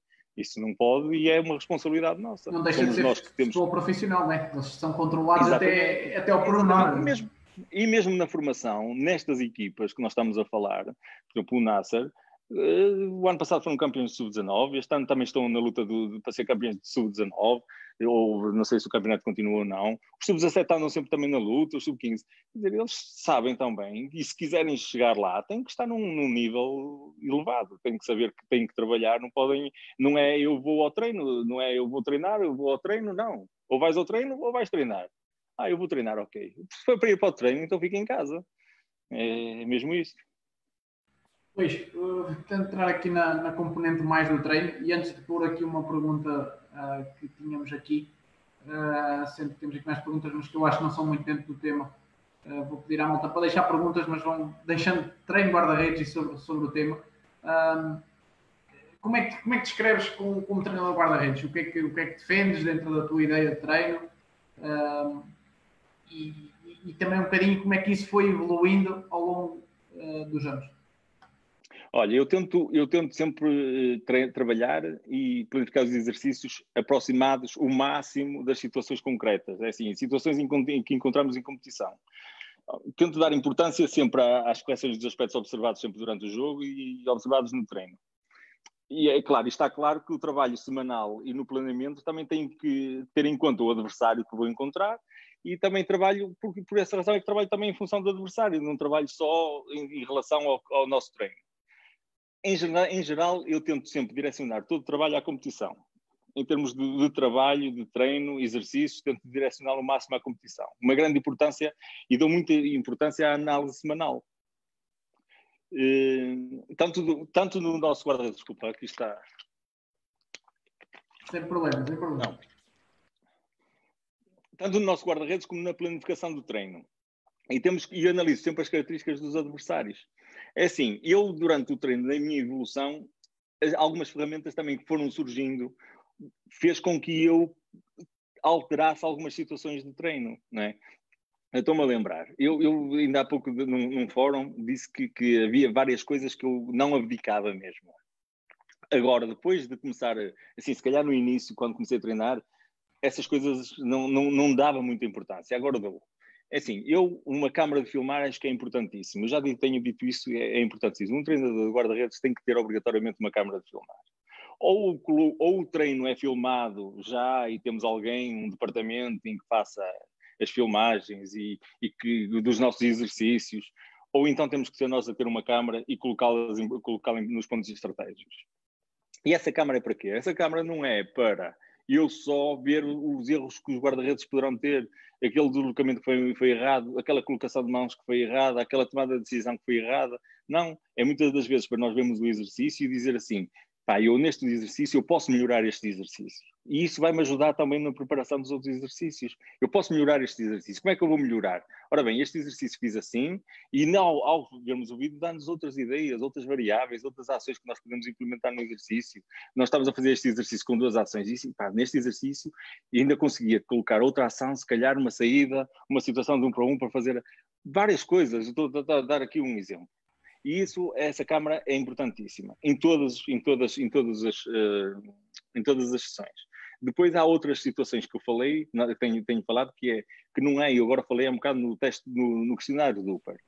O Uber, ele antigamente não, não. É, o Uber nós temos no nosso telemóvel e nós conseguimos aplicações, ou mesmo que não tinha. Olha, se não tivermos telemóvel, eu consigo chegar ao guarda-redes, se calhar ele chega uma hora antes do treino, que é a hora limite e chegam sempre antes, mas a hora limite é uma hora antes do treino. Se o treino é às quatro, eles às três horas têm que lá estar. A hora limite é essa. Eu consigo, se calhar, às três e cinco, na pior das hipóteses, que ainda dá para fazer alguma alteração ao meu treino, perceber como é que eles estão, com o departamento médico, até pode ter acontecido alguma coisa, mas se eu não tiver o telemóvel ou se eles não tiverem na tablet para me fazer o questionário, posso chegar à beira deles e dormiste bem? Ok. Uh, dores musculares? Ok. Uh, stress, estás estressado? Algum problema? Mas mesmo se eu não tiver essa aplicação. E eu consigo fazer esse questionário. E isso vai, isso alterou-me em que no, no, processo de treino, no meu, no meus exercícios de treino eu adapto os meus exercícios. Já sei que até tinha planificado isto. Nós tivemos uma reunião com a equipa principal, os conteúdos a trabalhar são estes, e eu vou fazer o meu plano de treino. Tenho, tenho, sei que tenho este tempo para trabalhar com eles. Depois, dois vão ser integrados, ou se calhar até todos, ou se calhar até só um, e eu tenho que fazer a minha, a minha preparação. E eu, com este teste, se calhar também já me vai ajudar a fazer o quê? Vai-me ajudar a perceber se eu estou a exigir demais de alguém que se calhar não descansou, que o stress eu estou com azia porque ontem, foi, até o jogo foi ontem e eu, mesmo nos jogando, estou com uma azia do caraças. São situações. Agora, e nós temos, outra coisa que nós temos que fazer, nós temos que ter um diálogo aberto sempre com eles. E ao termos esse diálogo aberto com eles, eles também vão ter esse diálogo aberto connosco. Agora, se nós lhes estivermos a esconder coisas, ah, não, sim, está bem. Ele a seguir nós vamos lhe perguntar, porque eu quero ouvir, mesmo que seja contra mim. Eu tenho, se calhar, guarda-redes que me dizem: ah, mister, este treino hoje foi isto, não esqueça. Pronto, ok, obrigado. Porque, como eu lhes digo a eles: olha, tu hoje não fizeste nada, tu hoje foi zero. E eles, se calhar, a seguir também me vão dizer e, e sentem-se à vontade. É, e muitas das vezes até são eles. É, mister, no final deste exercício, porque eu ponho-lhes à vontade para isso. Primeiro, eles sabem o exercício, qual é o objetivo de cada exercício. E eles, ao saberem qual é o objetivo de cada exercício, vão dizer assim: eh, ah, mister, se nós puséssemos mais isto, não é mister, é Luís, oh, Luís, se puséssemos mais isto, porque nós somos, somos uma família, é, oh, Luís, se puséssemos mais isto, e eu vou aproveitar, ok. Pá, o João muitas das vezes diz, é, este exercício é bom, por isto eu sinto, esta situação, esta é importante, na verdade, eh, depois muitas das vezes no final do jogo diz-me, aquele exercício que fizemos foi bom porque aconteceu mesmo isto, e isso é importante. Isso é importante que eles cheguem ao final do jogo, como tive, se calhar, o Jones a dizer num jogo, que lhe, que lhe, perguntaram se ele teve, e ele ter dito, sem eu lhe perguntar, sem eu lhe dizer, sem eu lhe ter dito nada, dizer, ah, então essa equipa surpreendeu. Não, a maior parte dos movimentos que eu tive que fazer foi os que eu fiz no treino durante esta semana. E ele disse isto numa, numa, numa conferência, num, num flash interview no final de um jogo. Isso aí mostra que nós estamos a trabalhar e estamos no caminho certo. Pronto, mas não fugindo novamente mas, à situação. Mas espera, não, não tem problema de fugir. Deixa-me uh, dar-te aqui uma pergunta que é quando e como é que tu crias essa relação tão aberta com os teus guarda-redes? Se desde o início tu dizes aqui estamos abertos ou se as ações e a maneira como tu os trazes no, no envolvimento do treino uh, é que cria essa abertura? Eu tento logo desde o início. Eu tento logo desde o início.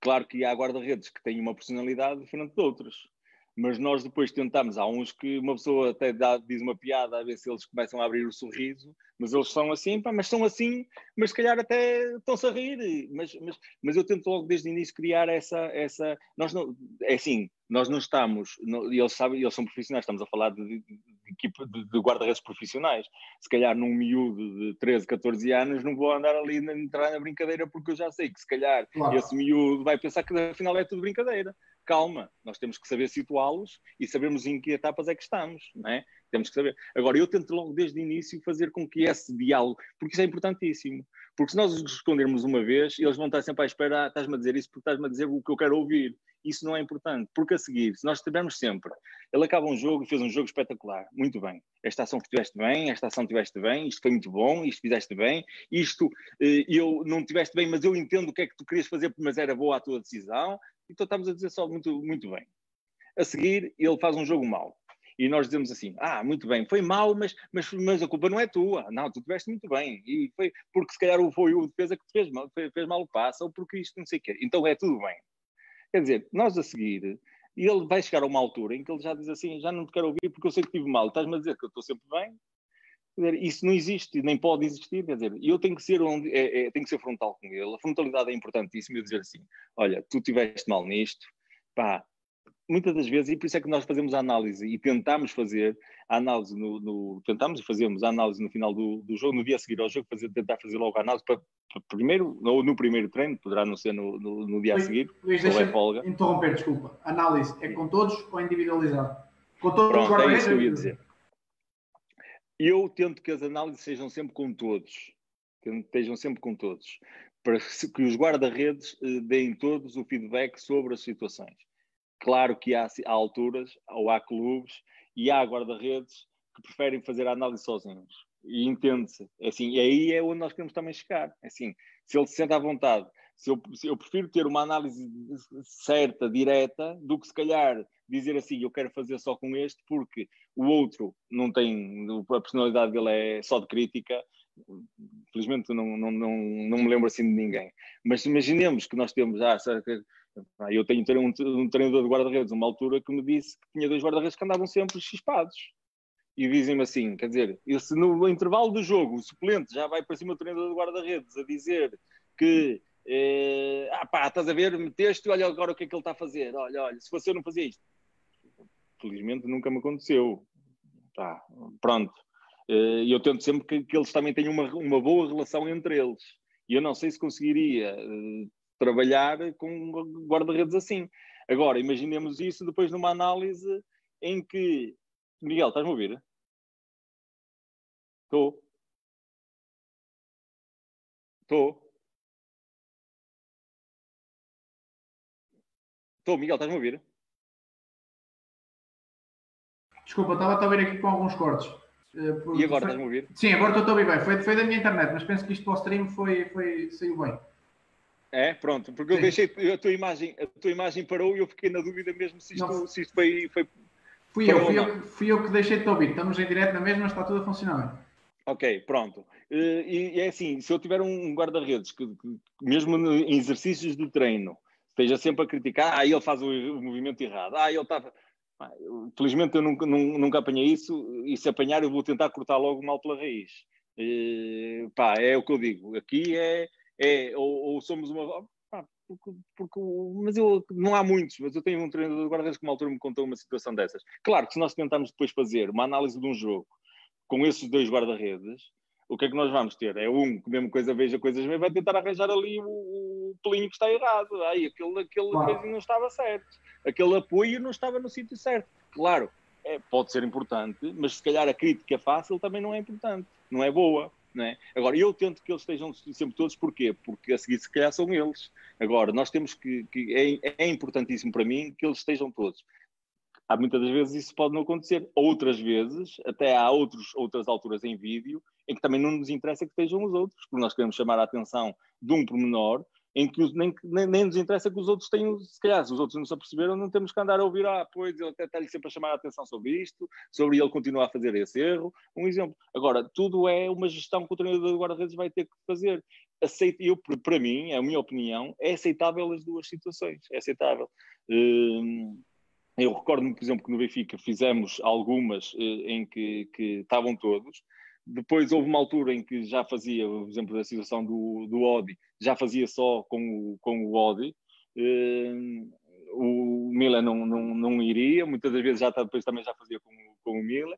Quer dizer, não, não houve ali, estou, estou a falar já no último ano, mas não houve, agora, por exemplo, com, com o Júlio e com o Ederson, estavam sempre, assim, o Júlio sempre foi um, um incentivador do, do Ed e sempre foi um apoiante, sempre, embora eu sei, saiba que não é fácil estar naquela posição na altura, na altura, mas ele sempre foi e, e falava com ele algumas situações, estamos a falar que o Ed na altura tinha 22 anos, não é?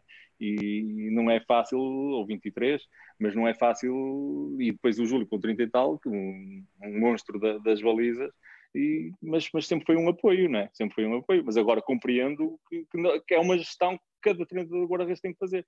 As duas AIS, para mim, são, são viáveis, muitas das vezes também nos interessa, naquele, naquela, naquele dia, fazer só com o guarda-redes. Pronto, olha, vamos fazer atenção e pronto, arranjamos estratégia para. O que me dá a ideia e pela experiência que vou assimilando, eu, eu também vejo-me nessa tua ideia, mas é, acho que vai depender do contexto que temos à nossa frente, do, do tipo de guarda-redes que temos à nossa frente, do tipo de relações que eles têm, se está estabelecido que é um número um ou não, porque às vezes quando há muita indefinição, isto é, é a minha perspectiva, quando há muita indefinição no número um, por muito que eles queiram se ajudar, há uma competitividade e é normal que haja mais quesilha, então se calhar aí evitamos eh, tanto a parte grupal, vai um bocadinho daí. Eu queria voltar um bocadinho atrás na conversa, sei que saímos aqui um bocadinho, não foi fora de tema porque teria, eh, tinha isto aí à frente para falarmos, estavas a falar da, da importância daqueles que não digaste, daquele filmar, falaste do questionário, uh, se queres desenvolver.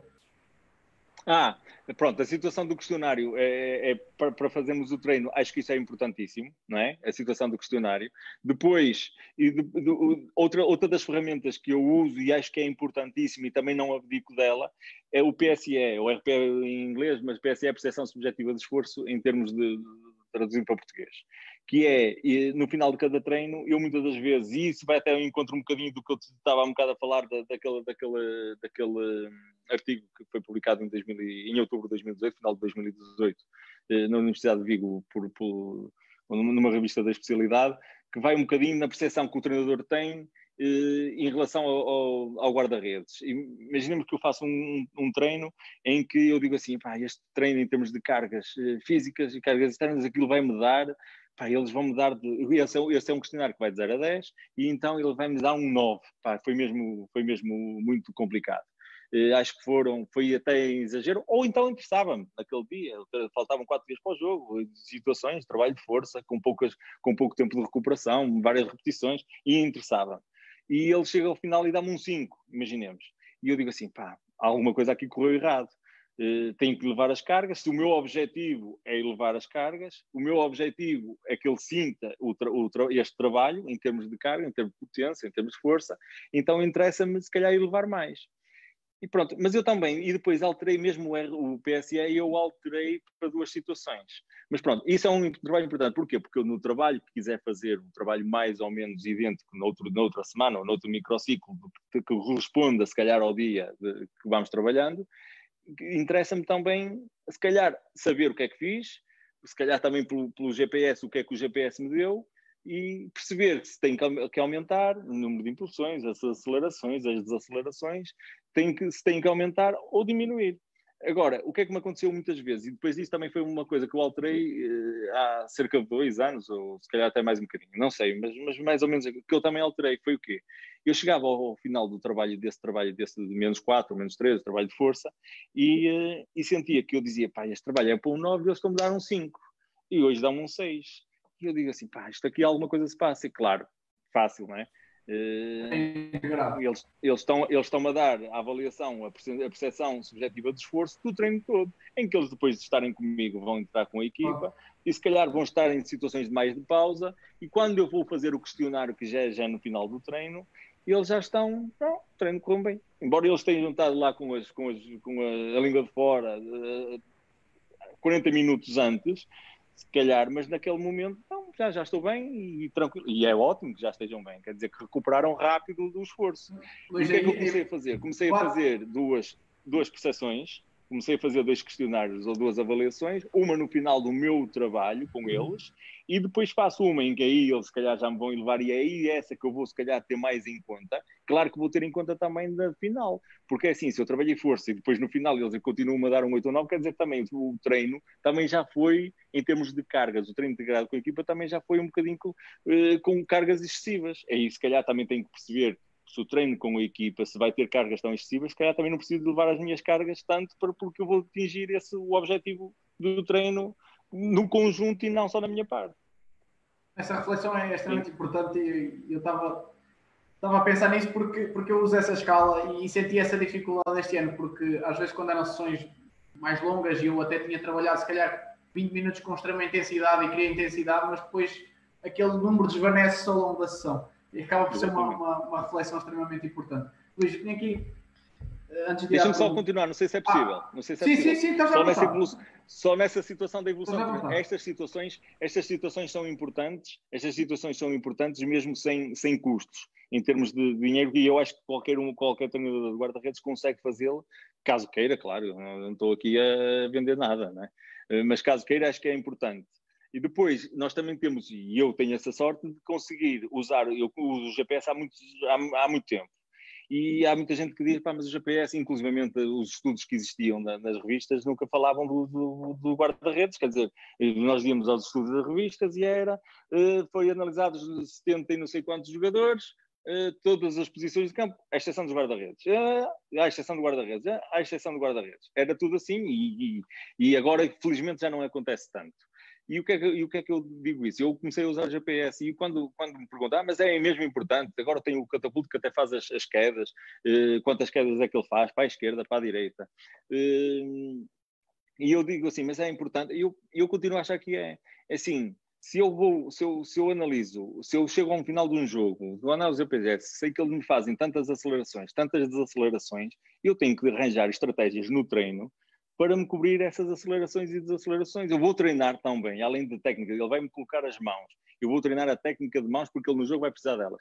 Então, se eu tenho, tenho essa situação no jogo, eu também tenho que criar é para, para as outras situações. Eu, se ele me vai fazer duas acelerações ou duas desacelerações num jogo, eu tenho, imaginemos que eu chego ao final da semana, vou ver e digo assim, pá, ele não me fez cinco desacelerações ou cinco acelerações num jogo, num treino. Como é que é possível? Então calma. Então eu estou a criar estímulos, eu tô, não faço, não crio estímulos, não crio exercícios no treino que vai acontecer o que vai acontecer no jogo. Também já, já me falaram de, de se eu analiso a, a pronto, as impulsões, por exemplo, no, no trabalho de, de, de, força, faço a análise das impulsões, quantas impulsões é que faço, essas coisas todas, isso vai-me mostrar quantas, se o trabalho de força, em termos de impulsões verticais ou posições horizontais, várias situações. O, e a situação da, da, do, da distância percorrida. É assim, eu eu estava aqui há pouco tempo, até foi com, com, com, outro, com outra, até foi com a última barreira, não tem problema nenhum e vocês são, são todos ah, amigos e acho muito bem. E acho muito bem. Uh, porque é, é, é importante que, que, que hajam muitas páginas a falar de futebol e nós tentamos tirar um bocadinho de cada uma e é, é muito mais importante do que, do que estamos a pensar só na, no, no eu e se calhar é importante e, e por isso é que esta situação da quarentena tem, tem eh, valorizado em algumas coisas. Uh, mas a situação do, do, das, desloca, das deslocações, do, das distâncias percorridas, o que é que eu tiro daí? Eu, muitas das vezes, esse, esse, é, um, é um dado que eu tiro, se calhar, para falar com os guarda-redes. Porque eu tinha, por exemplo, um guarda-redes que eu filmei o guarda-redes no jogo, melhor, ele, ele fazia uma as distâncias que ele fazia no jogo nunca passava dos 4 mil metros. E, depois, e eu tenho outros guarda-redes que me fazem 5,5, 6, 6 e tal. Que, é, que agora neste momento acaba por ser o normal entre 5,5 e 6, 6,5. Acaba por ser o normal. Há pessoas que dizem, ah, o guarda-redes não faz isso, faz. Uh, isso o que é que me mostra? Mostra-me, e, e só indo um bocadinho atrás, que outra vez estava a tentar falar, o, o, em, em 1976 o Thomas Royler disse que os guarda-redes faziam entre 3.600 e 4.000 metros. O Walter Di Salvo, em 2008, fez um estudo que os guarda-redes faziam entre 5, 5 e 5,500 ou 5,600. E eu digo assim, mas os guarda-redes agora o quê? Vão fazer provas de resistência? Pões os guarda-redes a correr à volta do campo? Não, não ponho. Embora isto não exista, mas há alguém que diz que o guarda-redes, o pianista não anda a correr à volta do piano. O guarda-redes não tem que correr à volta do, do, do, campo. Não quero que ele me trabalhe resistência. Não, não é isso que eu quero dizer. E eu esse dado uso para quê? Uso para falar com o guarda-redes de tu neste jogo fizeste poucas leituras de jogo. Ah, como é que, como é que sabes que eu fiz poucas leituras de jogo? É assim, se eu te mostrar os dados de um guarda-redes, que se mostrarmos o vídeo e ele está a olhar para as meias, a olhar para a bancada, agora puxa a meia, agora tira o velcro e põe o velcro, e passa o jogo nisto, e ele nem, muitas das vezes nem dá por ela. Ui, eu fiz isso tudo, fizeste. Foi isto que aconteceu neste jogo, foi isto que, que aconteceu. Ah, mas eu estava, mas estava atento, mas estava atento. E fizeste 4 mil metros, e tu dizes-me assim, ah, mas isso é importante para, na minha perspectiva, na minha, estou a falar na minha perspectiva, é importante.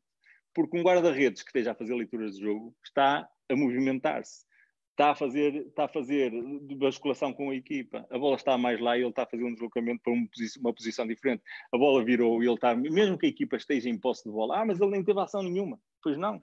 E fez, se calhar, 5 mil e tal metros. Porquê? Porque esteve sempre a bascular. A equipa está em posse de bola e ele está a dar linhas de passe a equipa está, está numa, numa, situação de bola uh, a, a, fazer passe na linha defensiva, mas ele está, a bola está de um lado e ele está fora do poste de um lado, e a seguir a bola vai para o outro e ele está na parte de fora do outro.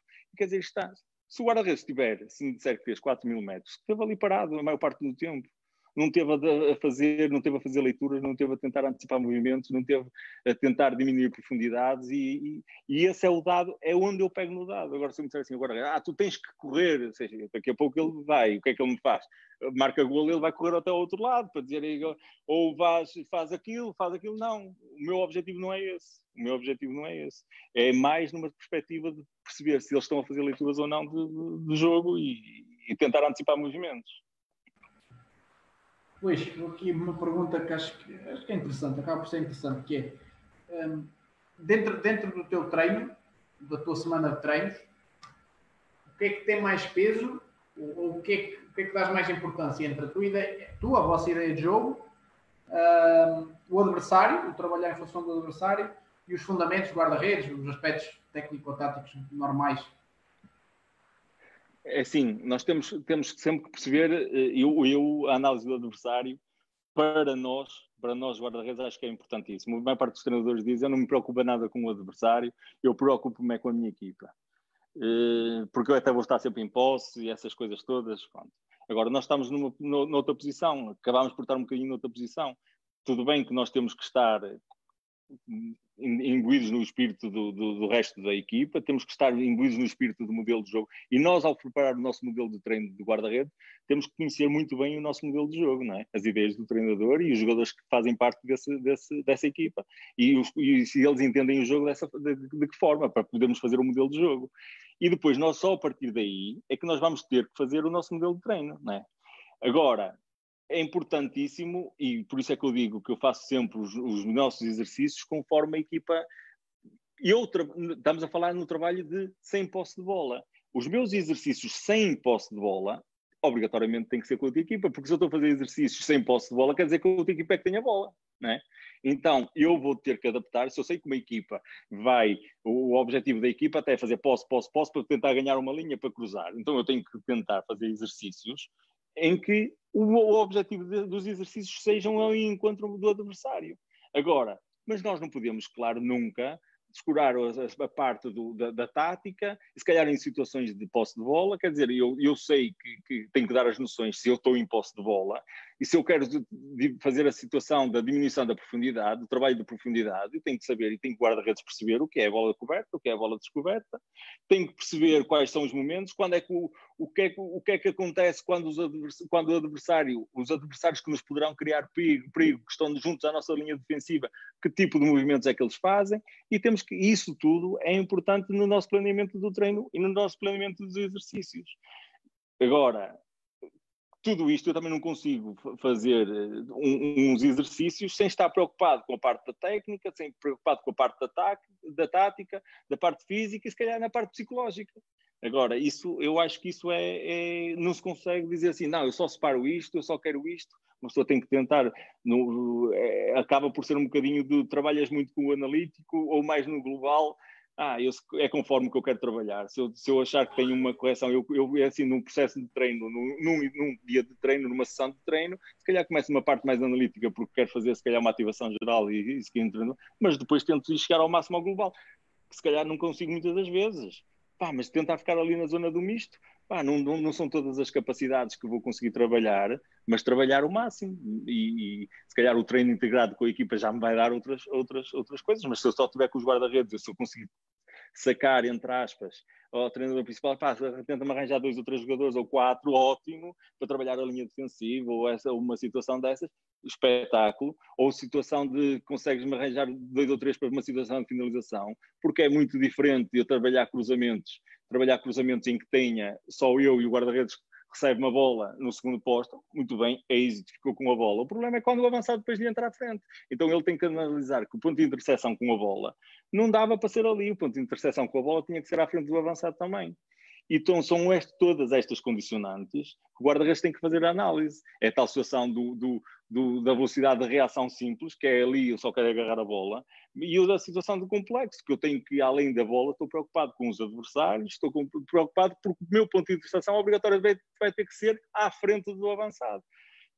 Se dá, tem que fazer a leitura, se dá para chegar lá, se não dá, e por isso é que nós temos que fazer sempre uh, exercícios em que nós temos, estejam as, as três fases bem, bem, bem colocadas no a fase da percepção, em que ele tem que fazer as leituras, a fase da decisão, para ele decidir, e a fase de execução é quando ele executa. Se nós só fizermos exercícios em que só esteja a fase da execução, que é a situação do método mais analítico, não temos hipótese depois de chegarmos ao jogo e dizer, é pá, ele nos treinos chama todos os cruzamentos.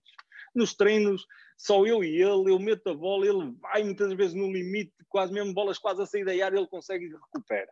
E no jogo, quase bolas ali na, na pequena área, a um metro dele, ele não sai. Normal. É normal. Porquê? Porque a culpa é do guarda-redes? Não, não é. E eu continuo a dizer que não é. Porquê? Porque os nossos exercícios não estão ligados e não estão em contexto de jogo. Não sei se respondi mais ou menos à pergunta, porque não, eu depois pego. Não, não, respondi. Estar, nós, é assim, nós não sei se vamos jantar aqui, mas pequeno almoço dá para tomar, não dá? não, é, bate, bate, bate naquilo que, eu, que eu estava a pensar e, e, depois bate aqui nessa questão do analítico, do global, claramente. Eu lembro-me aqui outras, outras questões dentro disto, mas acho que gostava de perguntar se tu tens alguma coisa que valorizes mais, ou seja, dentro desses aspectos. No, no rendimento do teu guarda-redes, se valorizas mais o aspecto técnico, técnico-tático, o aspecto físico, o aspecto psicológico, isso não quer dizer que não, não, se trabalha o resto, porque acho que todos trabalhamos tudo, mas se há alguma componente que tu dizes assim, não, isto é, é, para mim, para a minha ideia, é extremamente importante. É assim, eu, o, que eu, o que eu quero sempre que os meus guarda-redes tenham, e tento, tento sempre que eles tenham, é em termos de posicionamento que eles estejam sempre muito bem posicionados. Isso é importante. Em termos, em termos táticos, o posicionamento para mim é, é importantíssimo. Se organizam bem a defesa, se são comunicativos, eh, se têm boas, por exemplo, já que estamos a falar da tática, se têm, boa, têm responsabilidade nas bolas paradas, se é um, imaginemos num canto, ah, a tua posição é esta, vá, orienta, coloca, não esteja ali de eu sou aqui, sou, sou, estou na minha posição e o resto não. Isso é importante. Eh, e depois, o comportamento dele nas transições é importantíssimo isso. Quer dizer, se eles, quando há uma, uma transição defesa-ataque, ou ataque-defesa, se é tal situação que eu estava a dizer. O guarda-redes que estava ali, até por a meia, a, a, equipa ganhou a bola, perdeu a bola e ele continua no mesmo sítio. Quer dizer, não houve movimento absolutamente nenhum. E acho que isso é importante. Agora, se me diz assim, dou mais importância a isto, é, tudo, tudo tem a ver, tudo tem a ver com, com o que eu quero e qual é o objetivo da, da, da, da minha, daquela sessão, se calhar é assim, se, se, estamos a falar, o meu objetivo no treino de quatro dias do treino, a quatro dias do jogo, é eh, trabalhar, se calhar, tendo situação de força, com, com menos, mais repetições menos. É o meu objetivo. Eu depois, no, no final desse, no mesmo exercício, coloco, se calhar, umas situações de impulsões e isso, e uma, uma situação técnica, um trabalho técnico. Mas o meu objetivo, se calhar, não era esse, do trabalho técnico Não estou muito preocupado, claro que tenho que estar, mas eu se calhar estou estar numa, ele até acaba por estar numa situação de fadiga, não estou muito preocupado com a técnica, não estou muito preocupado que ele me faça leituras, mas é conforme o dia, se me disserem assim, epá, no, dois dias antes do, do, do jogo, não consegui fazer nenhum exercício em que faça com que ele me faça leituras de jogo, da tomada de decisão, isso é, é, Agora, tudo tem a ver com o dia. Se me disser assim, eu dou muita importância à tomada de decisão a dois dias antes do jogo, exercícios que tenham a tomada de decisão. E aí, se calhar, até estamos mais numa situação psicológica também e tentar trabalhar isso. Se calhar, uma, uma, um, a quatro dias do jogo, acaba por ser aquele quadro que é muito conhecido, o psicológico, que anda lá embaixo e sobe no, no, até ao jogo, e o físico que sobe antes e depois desce, que se, que se cruzam acaba por ser, por, por, ser essas as componentes que nós temos que treinar. Acho que é, que é importante nós não fugirmos muito delas. Não vamos fazer trabalho de força um dia antes do jogo e não vamos fazer ah. trabalhos de, de, velocidade. Eu já sei que, por exemplo, o meu guarda-redes, eu se tiver três dias só para, para, preparar um jogo, imagina que eu jogo domingo e jogo quinta, ou jogo sábado e quarta. Se eu só tiver três dias, ou muitas vezes até só tenho dois treinos, eu não vou pôr o guarda-redes a descansar no dia, no dia a seguir ao jogo se calhar vou fazer com que eles façam uma recuperação, mas já lhe dou alguma, alguma situação, porque eu sei que ele em 48 horas, em termos mentais, por exemplo, até pode estar muito bem em termos físicos, mas em termos mentais aquilo está, não, não, ainda não está nos melhores momentos. Então o que é que eu lhe vou dar? Vou-lhe se calhar tentar não lhe dar carga em, em, termos físicos também, mas se calhar tentar com que ele faça já alguns exercícios de reação que sei que ele vai falhar. Porquê? Porque ele vai, o tempo de reação dele vai ser elevado, porque no final do jogo, em termos mentais, as coisas não, não estão eh, como nós queremos para o jogo, mas tentarmos ali quebrar algumas etapas, porque se calhar só temos domingo a quarta, só temos dois dias ali para treinar. Então vamos tentar aproveitar sem que haja um desgaste eh, elevado em termos físicos e saber que em termos psicológicos ele também não está nos, nos melhores momentos, só, só irá estar, se calhar, passados estes 48 horas e alguns deles mais ainda. Luís, vou passar aqui a duas questões aqui do público que já vai atender do que estamos a falar. Uma já foi aqui do José de Castro, um abraço para ele. Uh, boa tarde, Miguel e Mr. Luís. Queria perguntar como treinar a profundidade de um guarda-redes. Uh, é uma pergunta muito concreta. Do treino do, do controle da profundidade. O que é que nos podes dizer? É assim, no controle da profundidade, eh, nós temos a, a, tal solução que eu estava a falar há um bocado, o guarda-redes tem que ter obrigatoriamente a noção da bola coberta e da bola descoberta. Isso é um ponto fundamental, não é? É um ponto fundamental. E depois nós temos o guarda-redes, está aqui a dar o sol nos olhos, mas não há problema nenhum se não vos afetar aí.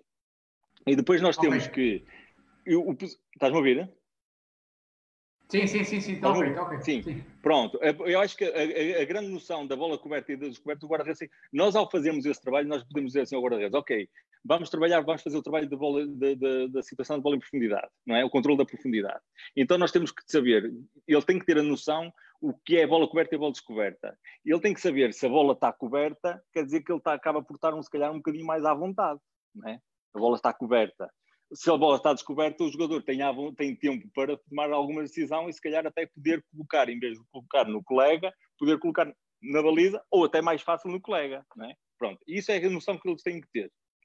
E depois o seu posicionamento do guarda-redes, e é isso também temos que trabalhar, é o posicionamento em relação à bola, à zona da bola, onde é que a bola está, isso é um ponto importante. Temos o guarda-redes tem que saber onde é que a bola está, a direção e a distância do movimento da bola e a orientação do corpo do jogador que está com a bola. É muito diferente eu ter, se calhar, um canhoto eh, numa posição ou um destro noutra posição e a posição e o jogador que, que lá está, não é? Tudo isso são análises e leituras que o guarda-redes tem que fazer. Claro que não é aquele guarda-redes que está a tocar na meia por o velcro direito. Não é? é essa a tal situação. E isso é, é muito, são pontos importantes. A zona da bola, a direção e a distância do movimento da bola, a orientação do corpo do jogador que está com a bola e depois, se os jogadores adversários que estão na nossa linha defensiva, os avançados que estão na nossa linha defensiva, que estão enquadrados para explorar a, tal profundidade entre a nossa linha defensiva e, e, e nós, e os guarda-redes, e quais são as suas características. Então, os apoios também dos nossos guarda-redes, os, nossos, os apoios do guarda-redes têm que estar sempre consoantes essas situações que eu falei agora. Isso é o trabalho que nós temos que fazer. Agora, se me disserem assim, é mais fácil fazer isso em equipa, em trabalho tático? É. o treino integrado com a equipa? É. Porquê? Porque nós temos essas variáveis todas. Temos os nossos defesas, que está com a linha certa, temos os avançados que estão, temos os tais médios que estão, se calhar, na tal situação da bola coberta ou da bola descoberta, a zona em que a bola está, e aí é sempre mais fácil. Se formos nós, se calhar tentamos que tenham os, ou os outros guarda-redes em fazer situações e mais em situações de simula, simulação não é? Bola descoberta e o guarda-redes tem um movimento. Agora, eu também não quero, e nesse trabalho é importante que seja com a zona de para não criarmos robotizar o guarda-redes, de dizer, atenção, vermelho, e está ali o guarda-redes. Não, é? eu acho que fizeste, foste tu que fizeste um trabalho que eu vi há pouco tempo, fizeste um trabalho engraçado do, do controle da profundidade. Acho que é teu esse trabalho, não é? Um vídeo, é, não ou sei. não? Eu tenho um artigo sobre controle da profundidade, um até tenho vários. não puseste agora um vídeo, um vídeo, foste tu, não foste tu que puseste um vídeo sobre controle da profundidade? Não.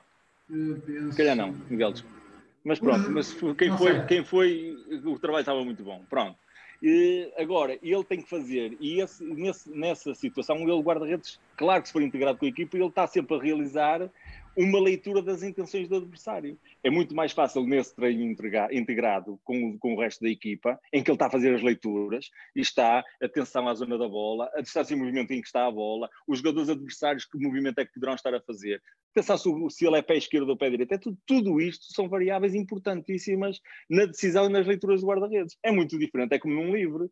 É muito diferente ter um livro do lado direito em que está lá um canhoto e ter um destro é tudo muito. Ah, quantos jogadores é que metes aqui na barreira com um livro daqui? Calma. E quem é o jogador? E, e, e é, pé, é pé direito ou pé esquerdo? E está lá só um ou são dois? É, tudo isto é, até inclusivamente, muitas das vezes, se o jogador que bate o livro, normalmente, se calhar se não está lá, se está noutro sítio, se calhar a bola até é uma jogada, uma jogada estudada. Tudo isto são situações que nós temos que pensar e temos que mostrar ao guarda-redes. Tudo isso são coisas que o guarda-redes tem que fazer. É assim, se eu tenho uma equipa, e pensa comigo, Miguel, se eu tenho uma equipa que o, aquele número 10 é o que bate os livros todos. Bate os livros todos, não há do lado esquerdo, do lado direito, é ele que bate os livros todos. Vai bater dois livros. Até bateu bem. O terceiro livro, ele não está lá, o que é que tu achas que vai acontecer? Alguma coisa se calhar vai acontecer. Pá, eu acho, ou se ele não está lá e está lá outro, se calhar há uma jogada estudada se calhar com ele. Uma jogada estudada, provavelmente sim. E é isso tudo. Pode até não ser, o outro até vai bater aquela. Agora, são, são todas essas condicionantes que nós temos que estar, e se calhar é na observação do adversário, que nós temos, e essas informações nós temos que passá-las também para o guarda-redes. E o guarda-redes, como se calhar está mais a ver o jogo, está noutra preparação, e diz muitas das vezes, muitas das vezes eu levanto-me do banco e digo, atenção, que o jogador está lá. E, mas o guarda-redes já nem precisa dizer, porque ele já está a avisar a defesa atenção, o número 10 ou o número 7, não sei o que é que bate sempre, está ali no segundo porto. Se calhar a bola é para ir para lá, para ele. Alguma situação se vai passar. Mas estou agora, não, para não fugir muito ao tema dessa controle, controle de profundidade. Tudo isto, eh, nós temos, o guarda-redes tem que realizar essas leituras do adversário.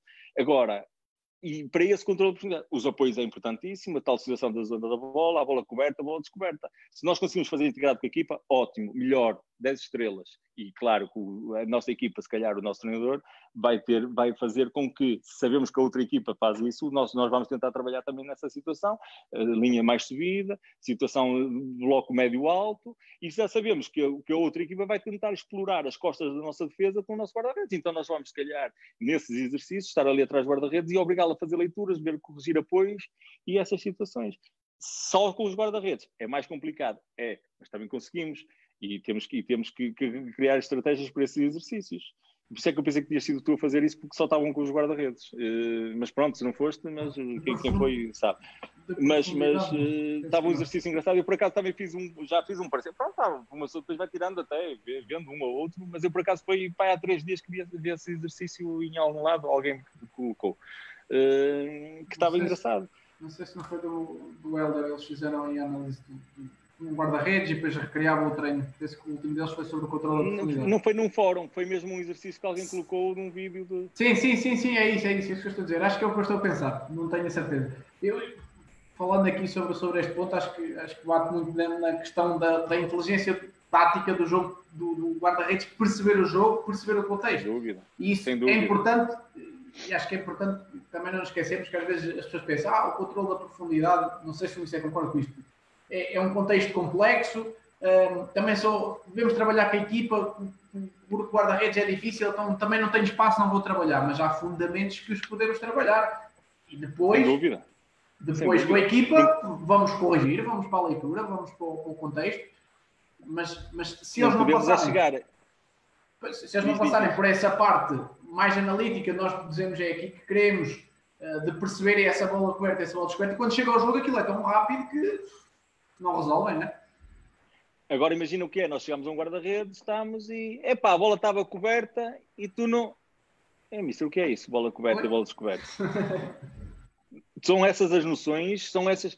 E é isso que nós vamos ter que trabalhar. E se calhar pegar no vídeo do nosso jogo, mesmo do nosso jogo, e dizer: olha, aqui a bola estava, olha a zona onde está a bola, onde é que tu achas que deveria estar, e mesmo em situações de vídeo, de análise do vídeo, se calhar são essas as questões. E por isso é que eu digo que às vezes é importante ter os guarda-redes todos, porque um erro de um, se calhar está é o erro dos outros. E eu, ao corrigir aquele que por acaso foi ele que jogou, felizmente até foi ele que jogou, contar com ele, os outros não jogaram, mas dizem assim, pá, na verdade eu se tivesse, olha, se tivesses tu no lugar dele, onde é que te colocavas? Ah, eu te colocava no mesmo sítio. Olha, e se colocasses aqui, com os apoios desta forma?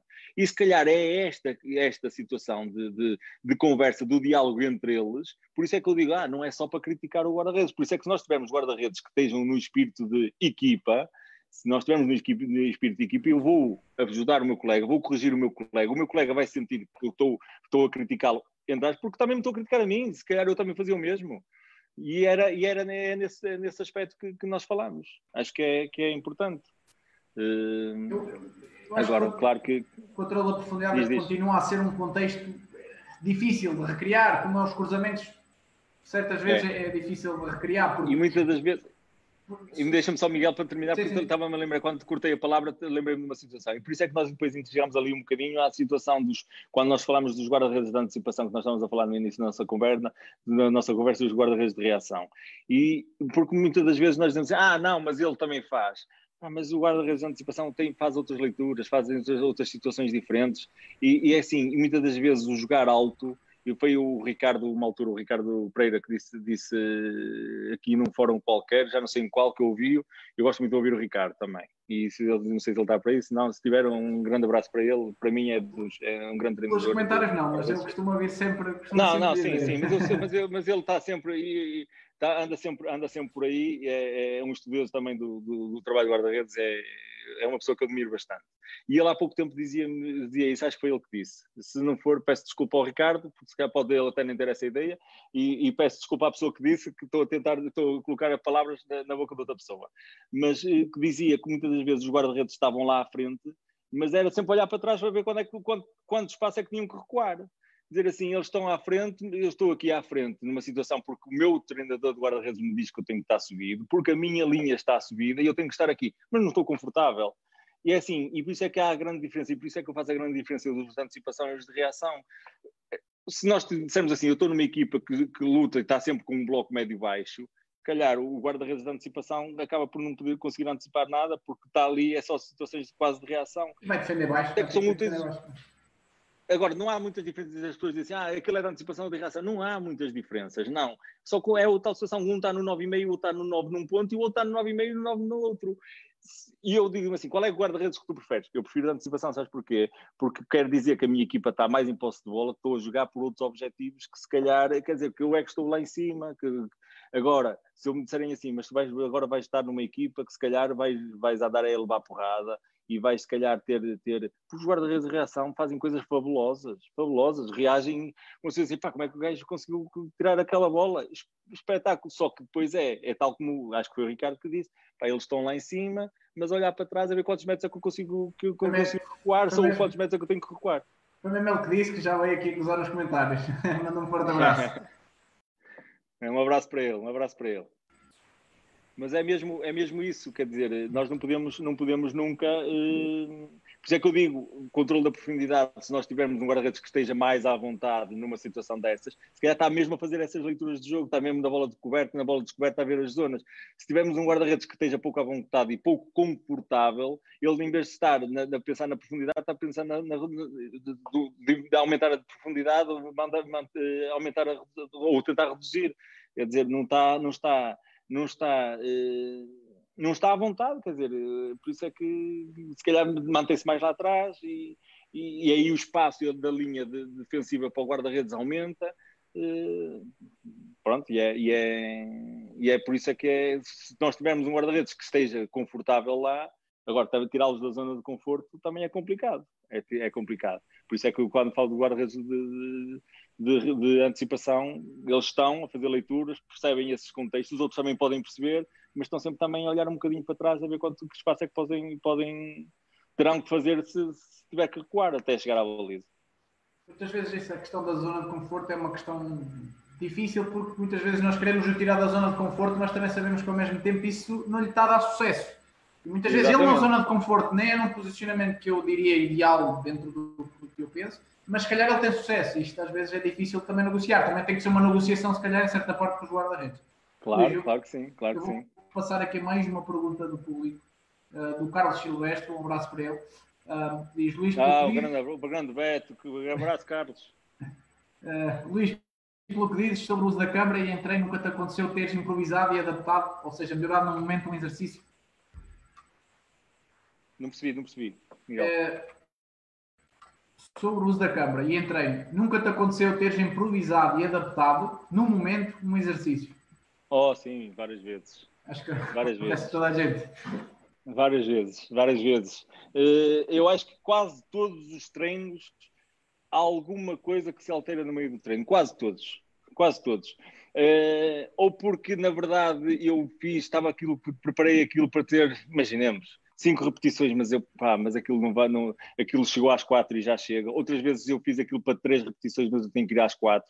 Outras vezes eu, eu previ fazer aquele movimento depois da primeira ação, fazer aquele movimento, mas esquece, vou fazer aquele antes muitas vezes. Agora não é por ter a câmara ou deixar de ter. A câmara depois se calhar vai-me é corrigir, perceber se na verdade o exercício funcionou melhor do que o que eu pensei e, e depois a outra, outra situação da câmara é mesmo também se calhar perceber que eu com este exercício que até tinha planeado fiz, fiz mas a seguir vou corrigi-lo. Mas, ah, mas sim, mas muitas vezes, muitas vezes. Luís, voltando aqui, eu tenho aqui uma pergunta na sequência que é se te sentes é uma pergunta normal, que dizem muito do, do treinador guarda-redes, antes de mais tem que ser treinador.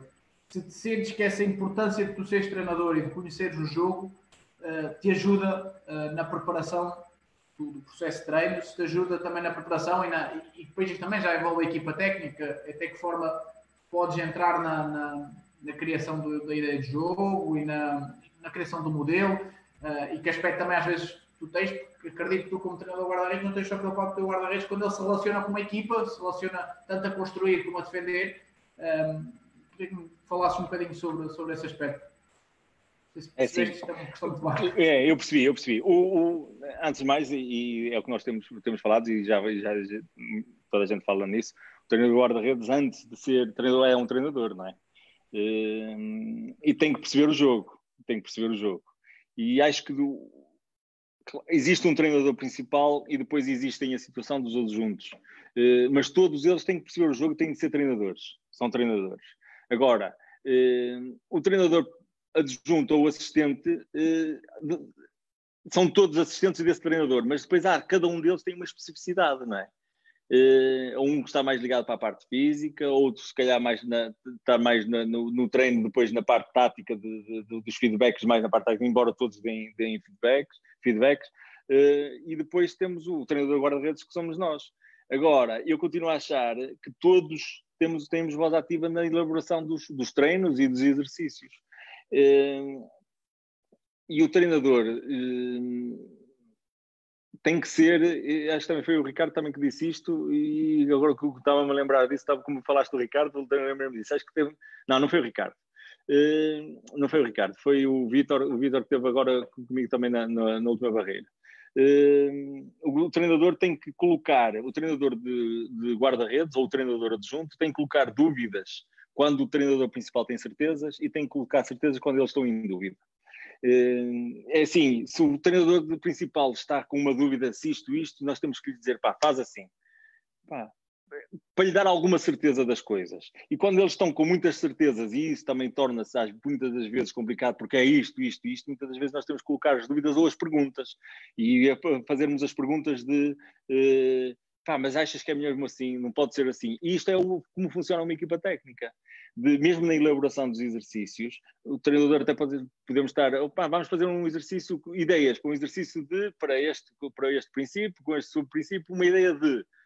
e alguém dá, e depois fazemos isto, e afinal com esta variável, e todos nós, o treinador de guarda-redes, o preparador físico, o treinador adjunto, todos nós temos que dar as ideias e temos, temos que ter voz ativa na elaboração disso. Claro que depois, ah, e na elaboração do modelo de jogo. É assim, o, o, treinador principal ou a equipa técnica tem uma ideia de jogo, mas depois temos que perceber que jogadores é que nós temos para aquele modelo, para aquele modelo de jogo, se funciona, ou se temos que alterar alguma situação, e acho que todos os treinadores, e é uma equipa técnica, por isso é que é uma equipa, todos que têm que ter voz ativa e têm que dar a sua opinião, não pode ser do. E, e eu acho que eh, cada vez mais os treinadores principais, e acho que é, que é um conselho que se pode dar e que eu dou porque a mim tem. Eu, eu gosto de dar a minha opinião, mesmo que depois chegue ao final e diga assim: foi só eu é que tenho esta opinião e os outros não têm. Na verdade, eu estou errado e não, na verdade este não é o caminho. Pronto, mas eu dei a minha opinião e, tendo, e como dei a minha opinião, se calhar pus um tema na mesa e eu ia ficar sempre com essa opinião se, se, os outros três ou quatro ou cinco não falassem sobre isso. E eu ia ficar sempre com aquela, ah, ah, eu acho que devia ser assim, eu acho que devia ser. Então vou dizer, eu acho que deveria ser assim. Ah, não, mas se fizermos assim isto, isto, é pá, tens razão. Eu não pensei nisso e na verdade tens razão.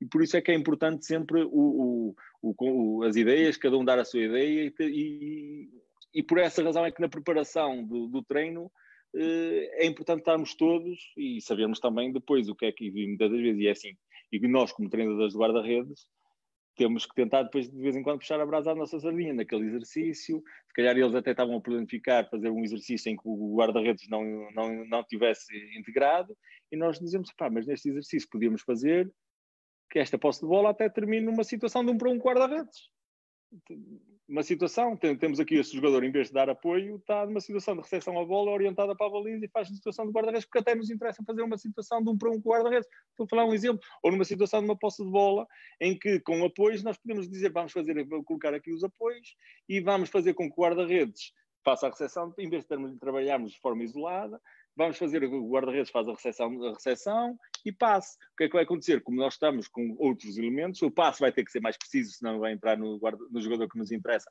vai entrar noutro da equipa contrária, e isso vai, porque nós pormos um guarda-redes no bico da área, outro guarda-redes no bico da área, ele recepciona, mesmo que recepcione mal e a bola até lhe foge, mas a seguir já vai dar o passe e a bola até não vai para o, guarda, para o outro guarda-redes, já vai dois metros ao lado, mas já fez o passe, e, e, nós trabalhamos, podemos trabalhar e aproveitar, já que estamos a, no trabalho de equipa, na elaboração dos exercícios com a equipa técnica, tentar puxar um bocadinho também a brasa à nossa sardinha.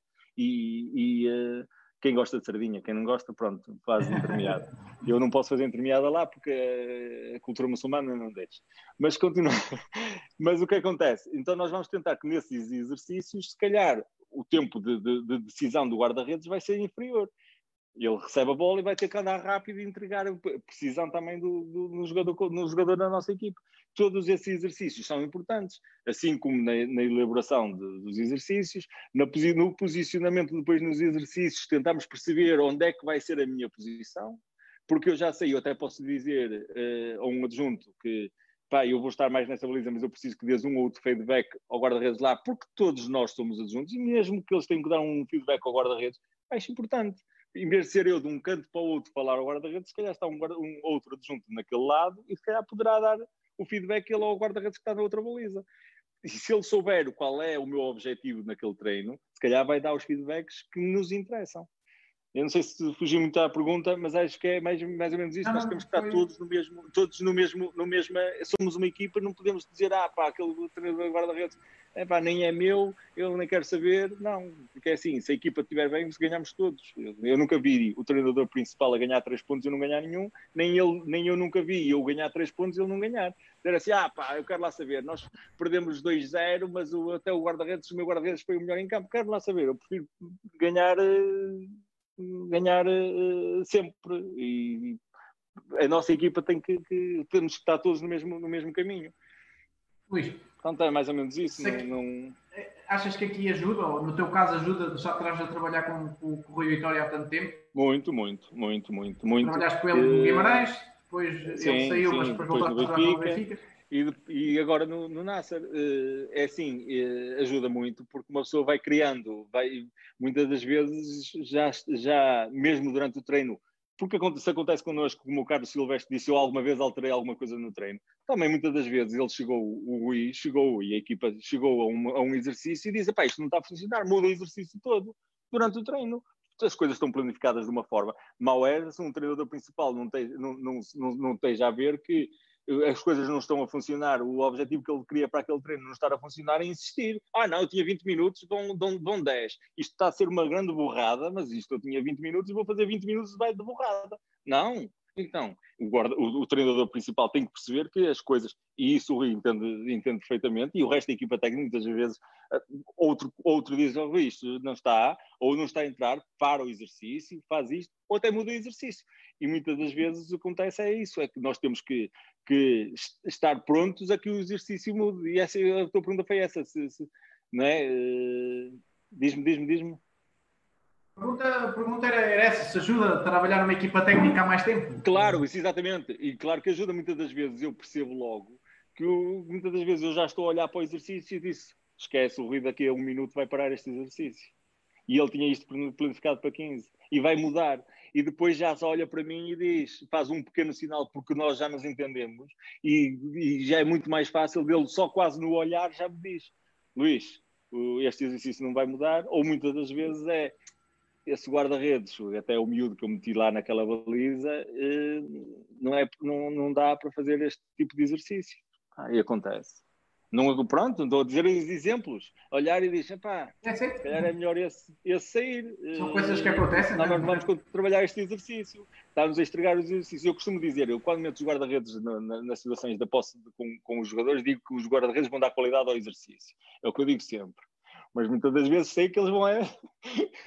alguns deles vão, vão prejudicar. Mas eu digo logo, é atenção, está aí um, um exercício, o melhor elemento no exercício é o guarda-redes Claro, mas, mas, é, mas, é, mas basta aí essa relação que nós criamos com a equipa técnica é importantíssima. É importantíssima porque basta um pequeno olhar, basta um pequeno que nós já sabemos o que é que, o que, é que as coisas estão a pensar e muitas das vezes é se nós achamos que, que o exercício já não está, temos completamente à vontade de dizer pá, isto não dá, pá, isto não funciona, não está a funcionar, pá, porque, porque, todos, todos, entre todos, nós é situação, é quase o olhar, já, já sabemos o que é que os outros pensam.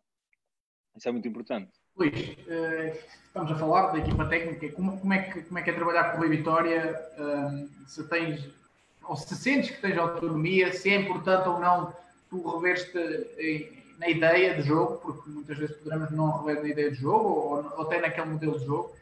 Uh, como é que é? Fala-nos um bocadinho sobre, sobre, sobre o Rui. E... É, é, é, o que eu estava a dizer. É o que eu estava a dizer. O Rui é, é uma pessoa muito organizada gosta que as coisas sejam feitas muito organizadas, eh, gosta que, que a equipa técnica dê opinião. O Rui, o Rui, faz com que todos deem. Lá está aqui um telemóvel de cá. Todos deem opinião nos, nos momentos. Ele eh, pede opinião constantemente sobre as coisas. Eh, e é claro que nós, se, me perguntares se nós temos que, que, se nós não concordarmos, é assim, nós damos opinião eh, em tudo tal situação. Nós nunca nos sentimos fragilizados e dizer, ah pá, não vou dar esta opinião porque ele vai ficar chateado ou vai isso. Nós damos sempre a opinião sincera.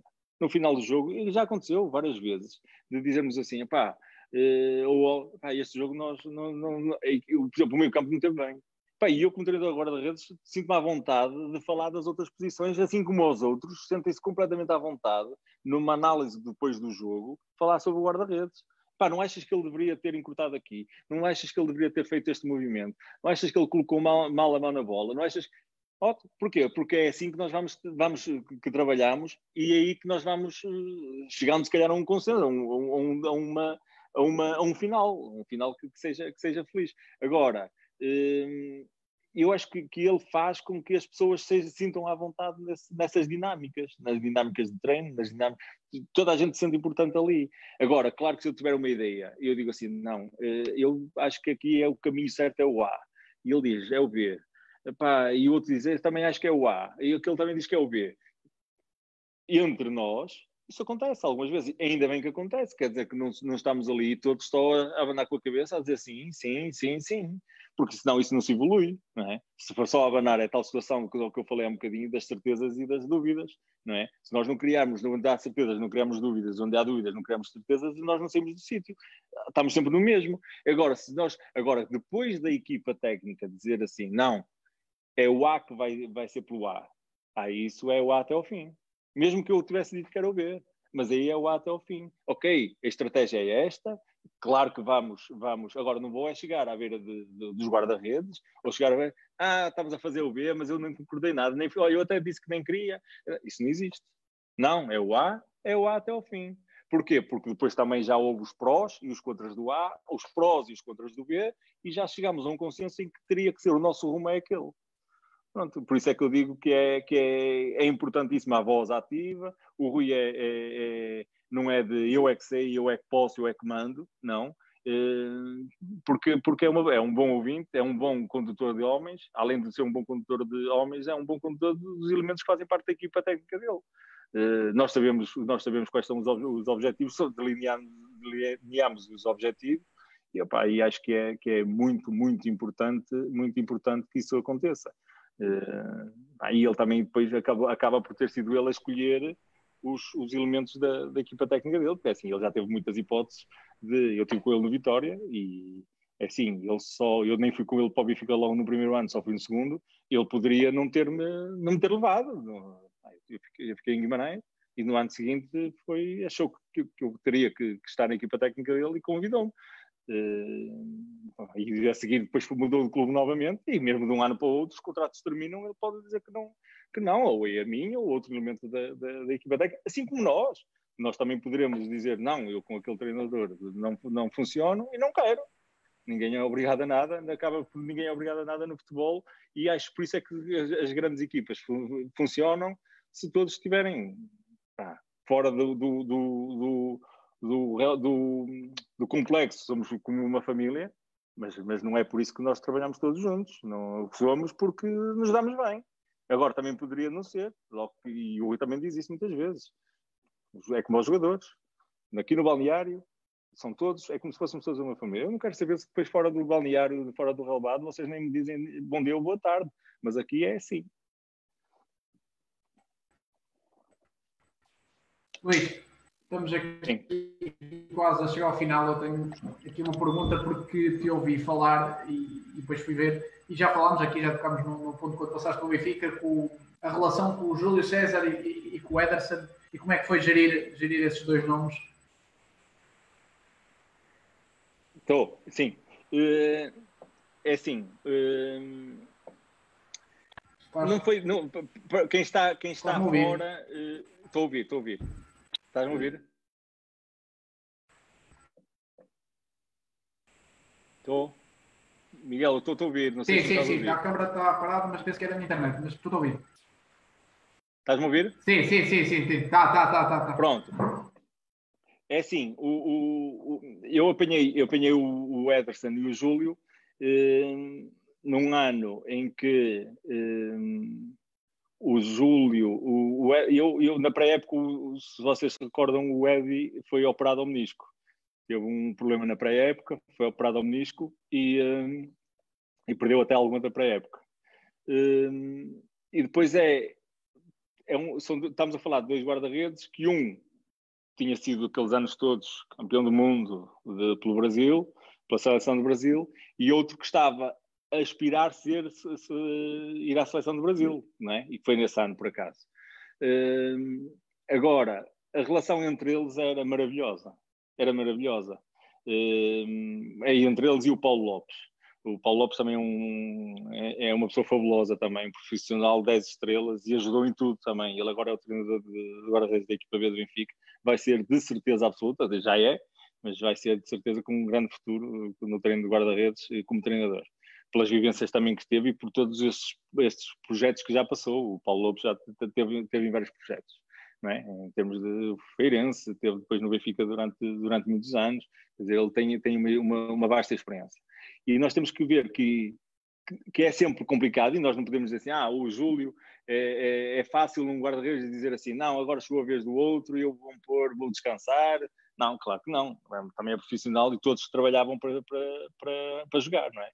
Agora, houve depois ali uma decisão, o Júlio até começa, é o Júlio que começa, eh, vencemos a Supertaça logo naquele primeiro, no, no tal primeiro ano, eh, no meu primeiro ano, com, que é o Júlio que está na, na baliza, eh, eh, foi com o Braga, exatamente, é o Júlio, e depois o Ederson já está a treinar e o Ederson é que toma, pega na, pronto, pega na equipa, foi quando nós fizemos depois a troca do Júlio para para o Ederson. Uh, em que o Júlio até depois houve ali uma fase que fez, fez os jogos, eh, dois ou três jogos também da Liga dos Campeões, fez alguns jogos também do campeonato, mas depois o Ederson tomou, pegou no, no, começou a ser titular e, e depois não, não largou mais. Agora, eu senti que que havia a tal situação que nós falamos também da equipa técnica. Muitas das vezes eles não poderiam até dizer assim, pai, eu, o meu objetivo era jogar, não, estou, não estou a jogar e vou, opá, quero lá saber do resto. Não, Júlio, claro que queria jogar, treinava para jogar e treinava bem, mas depois também percebeu que pá, é o Eddie que vai jogar, vou-lhe dar o, vou motivá-lo também, vou e vou tentar também muitas das vezes corrigir e corrigia também, mesmo em situações de treino, mesmo em situações de, no final do jogo, era um dos que corrigia também, e, e, e chegou-me a corrigir também a mim muitas vezes, não tenho problema nenhum em dizer, que chegava muitas vezes, era um dos, como, como, como faz outro qualquer, dizer, ó, Luís, pá, este exercício é bom, mas eh, podíamos fazer também desta forma. Ótimo, exato, fazemos, é isso, também, também funciona. E, e, dava opinião, ah, pois, esta equipa, este exercício é para aquela, para aquela situação de jogo. Porque entendia muito bem o jogo. É, o Júlio é um monstro, é o imperador, é o monstro das balizas, não é? O que ele passou, eh, não há muita gente a, passar igual. É, é, o, é o, é o mais, o mais eh, com mais troféus, é o guarda-redes com mais troféus do mundo, não é? Por isso não é, não, é, não é fácil dizer assim, eu agora vou deixar eh, esta posição. Não, mas ele soube muito bem e trabalhou muito bem para o crescimento também do Eddie. Foi um grande, um grande impulsionador também do, no crescimento do, do, do Eddie. Uh, pronto, agora. Uh, pronto, e depois a seguir, uh, ele também, também estava com um problema ou outro nas costas e também depois ajudou no final da época também que, que as coisas que, que as coisas continuassem também para o, mas mas que foi foi um uma alavanca também para o, para o Eddie foi. Não, não tenho absolutamente nada a dizer e o Eddie não tem absolutamente nada a dizer. Davam-se maravilhosos. Agora não sei, também não, não estou com ele. Mas davam e, e dão de certeza. Davam-se maravilhosamente bem. Luís, estamos a, estamos a chegar ao fim. Uh, Vou-te fazer uma última questão. Estamos com duas horas e um, e um quarto. Passaram a voar. Uh, se, se, se tivesse de deixar um conselho a quem está a começar, eh, que conselho é que esse seria? Quem está a começar? Um treinador de guarda-redes, neste caso. Não percebi. Se tivesses que deixar um conselho, se puderes dar um conselho a quem está a começar, que conselho seria esse? Quem ah, está a começar com um treinador guarda-redes. É assim, eu acho que é importante acreditar sempre no trabalho eh, e tentar sempre uh, superar o objetivo que já está alcançado. Ninguém vive do passado. Ah, eu não, não ah, eu, eu, acaba por ser um bocadinho a situação que estávamos a falar do Júlio. O Júlio foi campeão do mundo, isso, mas depois teve a situação ali do Ed e teve que, que teve que aceitar, não é? Não, não, aceitando era complicado. Então eu acho que é sempre acreditar sempre que temos que superar o que já está alcançado. O que já está para trás está, mas nós temos que superar sempre. Tentar sempre superar isso. E, e sempre ser, eh, ser eh, melhor, tentar trabalhar sempre para ser melhor que no dia anterior. Isso é que é importante é, ok, eu já faço isto, não vou mudar, vou, faço isto, vou começar a fazer isto. Pá, eu já tenho esta, já estou pronto para esta, tenho esta ferramenta, pá, eu se, se acrescentar mais esta vou, vou fazer. E depois é, mesmo nos exercícios, nos exercícios, dizer, pá, vamos experimentar, não há problema nenhum, vamos experimentar, ouvir o que é que os, os guarda-redes têm a dizer sobre o exercício, ouvir o que é que achaste deste exercício. Não é, não é fragilidade nenhuma pedirmos oh, o que é que tu achaste. Ah, eu achei, podia ser, e fazemos para quê? Para tentarmos melhorar cada vez mais. E eu acho que é isso, é aquilo que nós falámos de evoluir dos treinos, foi isso. Sim, eu estava, estávamos um bocado a falar, eu em 2004 tinha os os guarda-redes todos de uma formação de, de, um clube. Assim, se eu dizia assim, trabalhavas bem? Pá, de certeza que não, é impossível. É impossível. Mas tentava fazer o meu melhor. É assim, e depois, com, com essas dificuldades, tentar arranjar forças de pá, se assim não dá, vamos fazer assim. pá, e vamos fazer desta forma, e vamos fazer desta. Não tem assim, eu desses, vou-vos dizer, e exatamente vou dizer, desses guarda-redes que eu apanhei na formação do Vitória, desses guarda-redes que eu apanhei na formação do Vitória, eh, como tinham a minha metodologia, ou a nossa metodologia na altura da academia, dois ou três, quando acabaram a carreira de jogador, ou acabaram por, por uma outra razão disseram que não dá mais, vou para os distritais ou qualquer coisa, foram os primeiros a ser convidados para ser treinadores de guarda-redes da formação de Vitória. Temos um Dimas que está, que na China no ano passado, até estava na, na, na, na primeira liga grega, foi meu guarda-redes na, na, formação de Vitória, convidei-o na altura para ir para treinador de guarda-redes, depois na altura foi para o sub-15, depois foi para o sub-19, depois foi para a China com o Luís Castro, que estava na, que, e, e com o Luís Filipe, e com o Tozé, depois tinha, tem um lá o Nuno, estava o Nuno também, que é, que agora penso que está no sub-19 de Vitória, entre outros. Quer dizer, esses foram, porquê? Porque já estavam imbuídos na, naquele espírito, naquele, já sabiam como é que as coisas funcionavam. E por isso é que é importante. Agora, tentar sempre melhorar, melhorar, melhorar. Isto já passou. Isto eu já faço. Por que é que eu hei de continuar a fazer o mesmo? Já sei como é que isto. Vamos então evoluir. Vamos tentar pesquisar, vamos tentar, tentar eh, chegar mais à frente um bocado. E depois também é o importante é uma, é uma coisa. É não esquecer que é a boa relação com os guarda-redes, como nós falámos agora. Ter uma excelente relação com os guarda-redes e a restante equipa técnica também é fundamental para o sucesso é evoluísmo no treino, ter uma boa relação com os nossos guarda-redes e com a equipa técnica. Muitas das vezes os nossos guarda-redes estão chateados porque só estão a levar a bolada. Pá, nós temos que fazer ali a ponte. E temos que arranjar algumas estratégias para. Pá, é, é um bocadinho ter a, a boa relação, tentarmos mostrar as duas coisas. Exatamente, é mesmo isso. É mesmo isso. Luís, foi um prazer uh, ter, ter, ter estado aqui, ter estado aqui a ouvir durante estas duas horas e um quarto. Uh, Agradecer-te em meu nome e em nome do, do, do blog Futebol Apoiado. Uh, foi um prazer, agradecer-te o convite. Nem, não são todos que têm a, a, abertura e a disponibilidade para o fazer, mesmo nesta altura, uh, e, e, partilhar um bocadinho do, do, que é o teu, do que foi o teu percurso e as tuas experiências. Uh, quanto aos nossos telespectadores que estiveram aí uh, connosco, agradecemos também. Amanhã teremos o Mister Vasco se abra, do Mafra, uh, em direto aqui às 21 horas. Continuem-nos a seguir nas redes sociais uh, tanto aqui no Facebook como no Instagram, como os vídeos em direto, como este irá ficar disponível tanto no YouTube como no Facebook. Uh, e continuamos a contar com vocês. Luís, quanto a ti, uh, grande abraço. um grande abraço. Voltemos em breve. Obrigado, Obrigado Miguel, pelo, pelo, pelo, pelo convite e, e, pá, e sejam, sejam felizes, protejam-se e façam boas defesas ou façam que os vossos guarda-redes façam boas defesas. Tá? Grande abraço. Ah, obrigado. Um abraço. Boa continuação.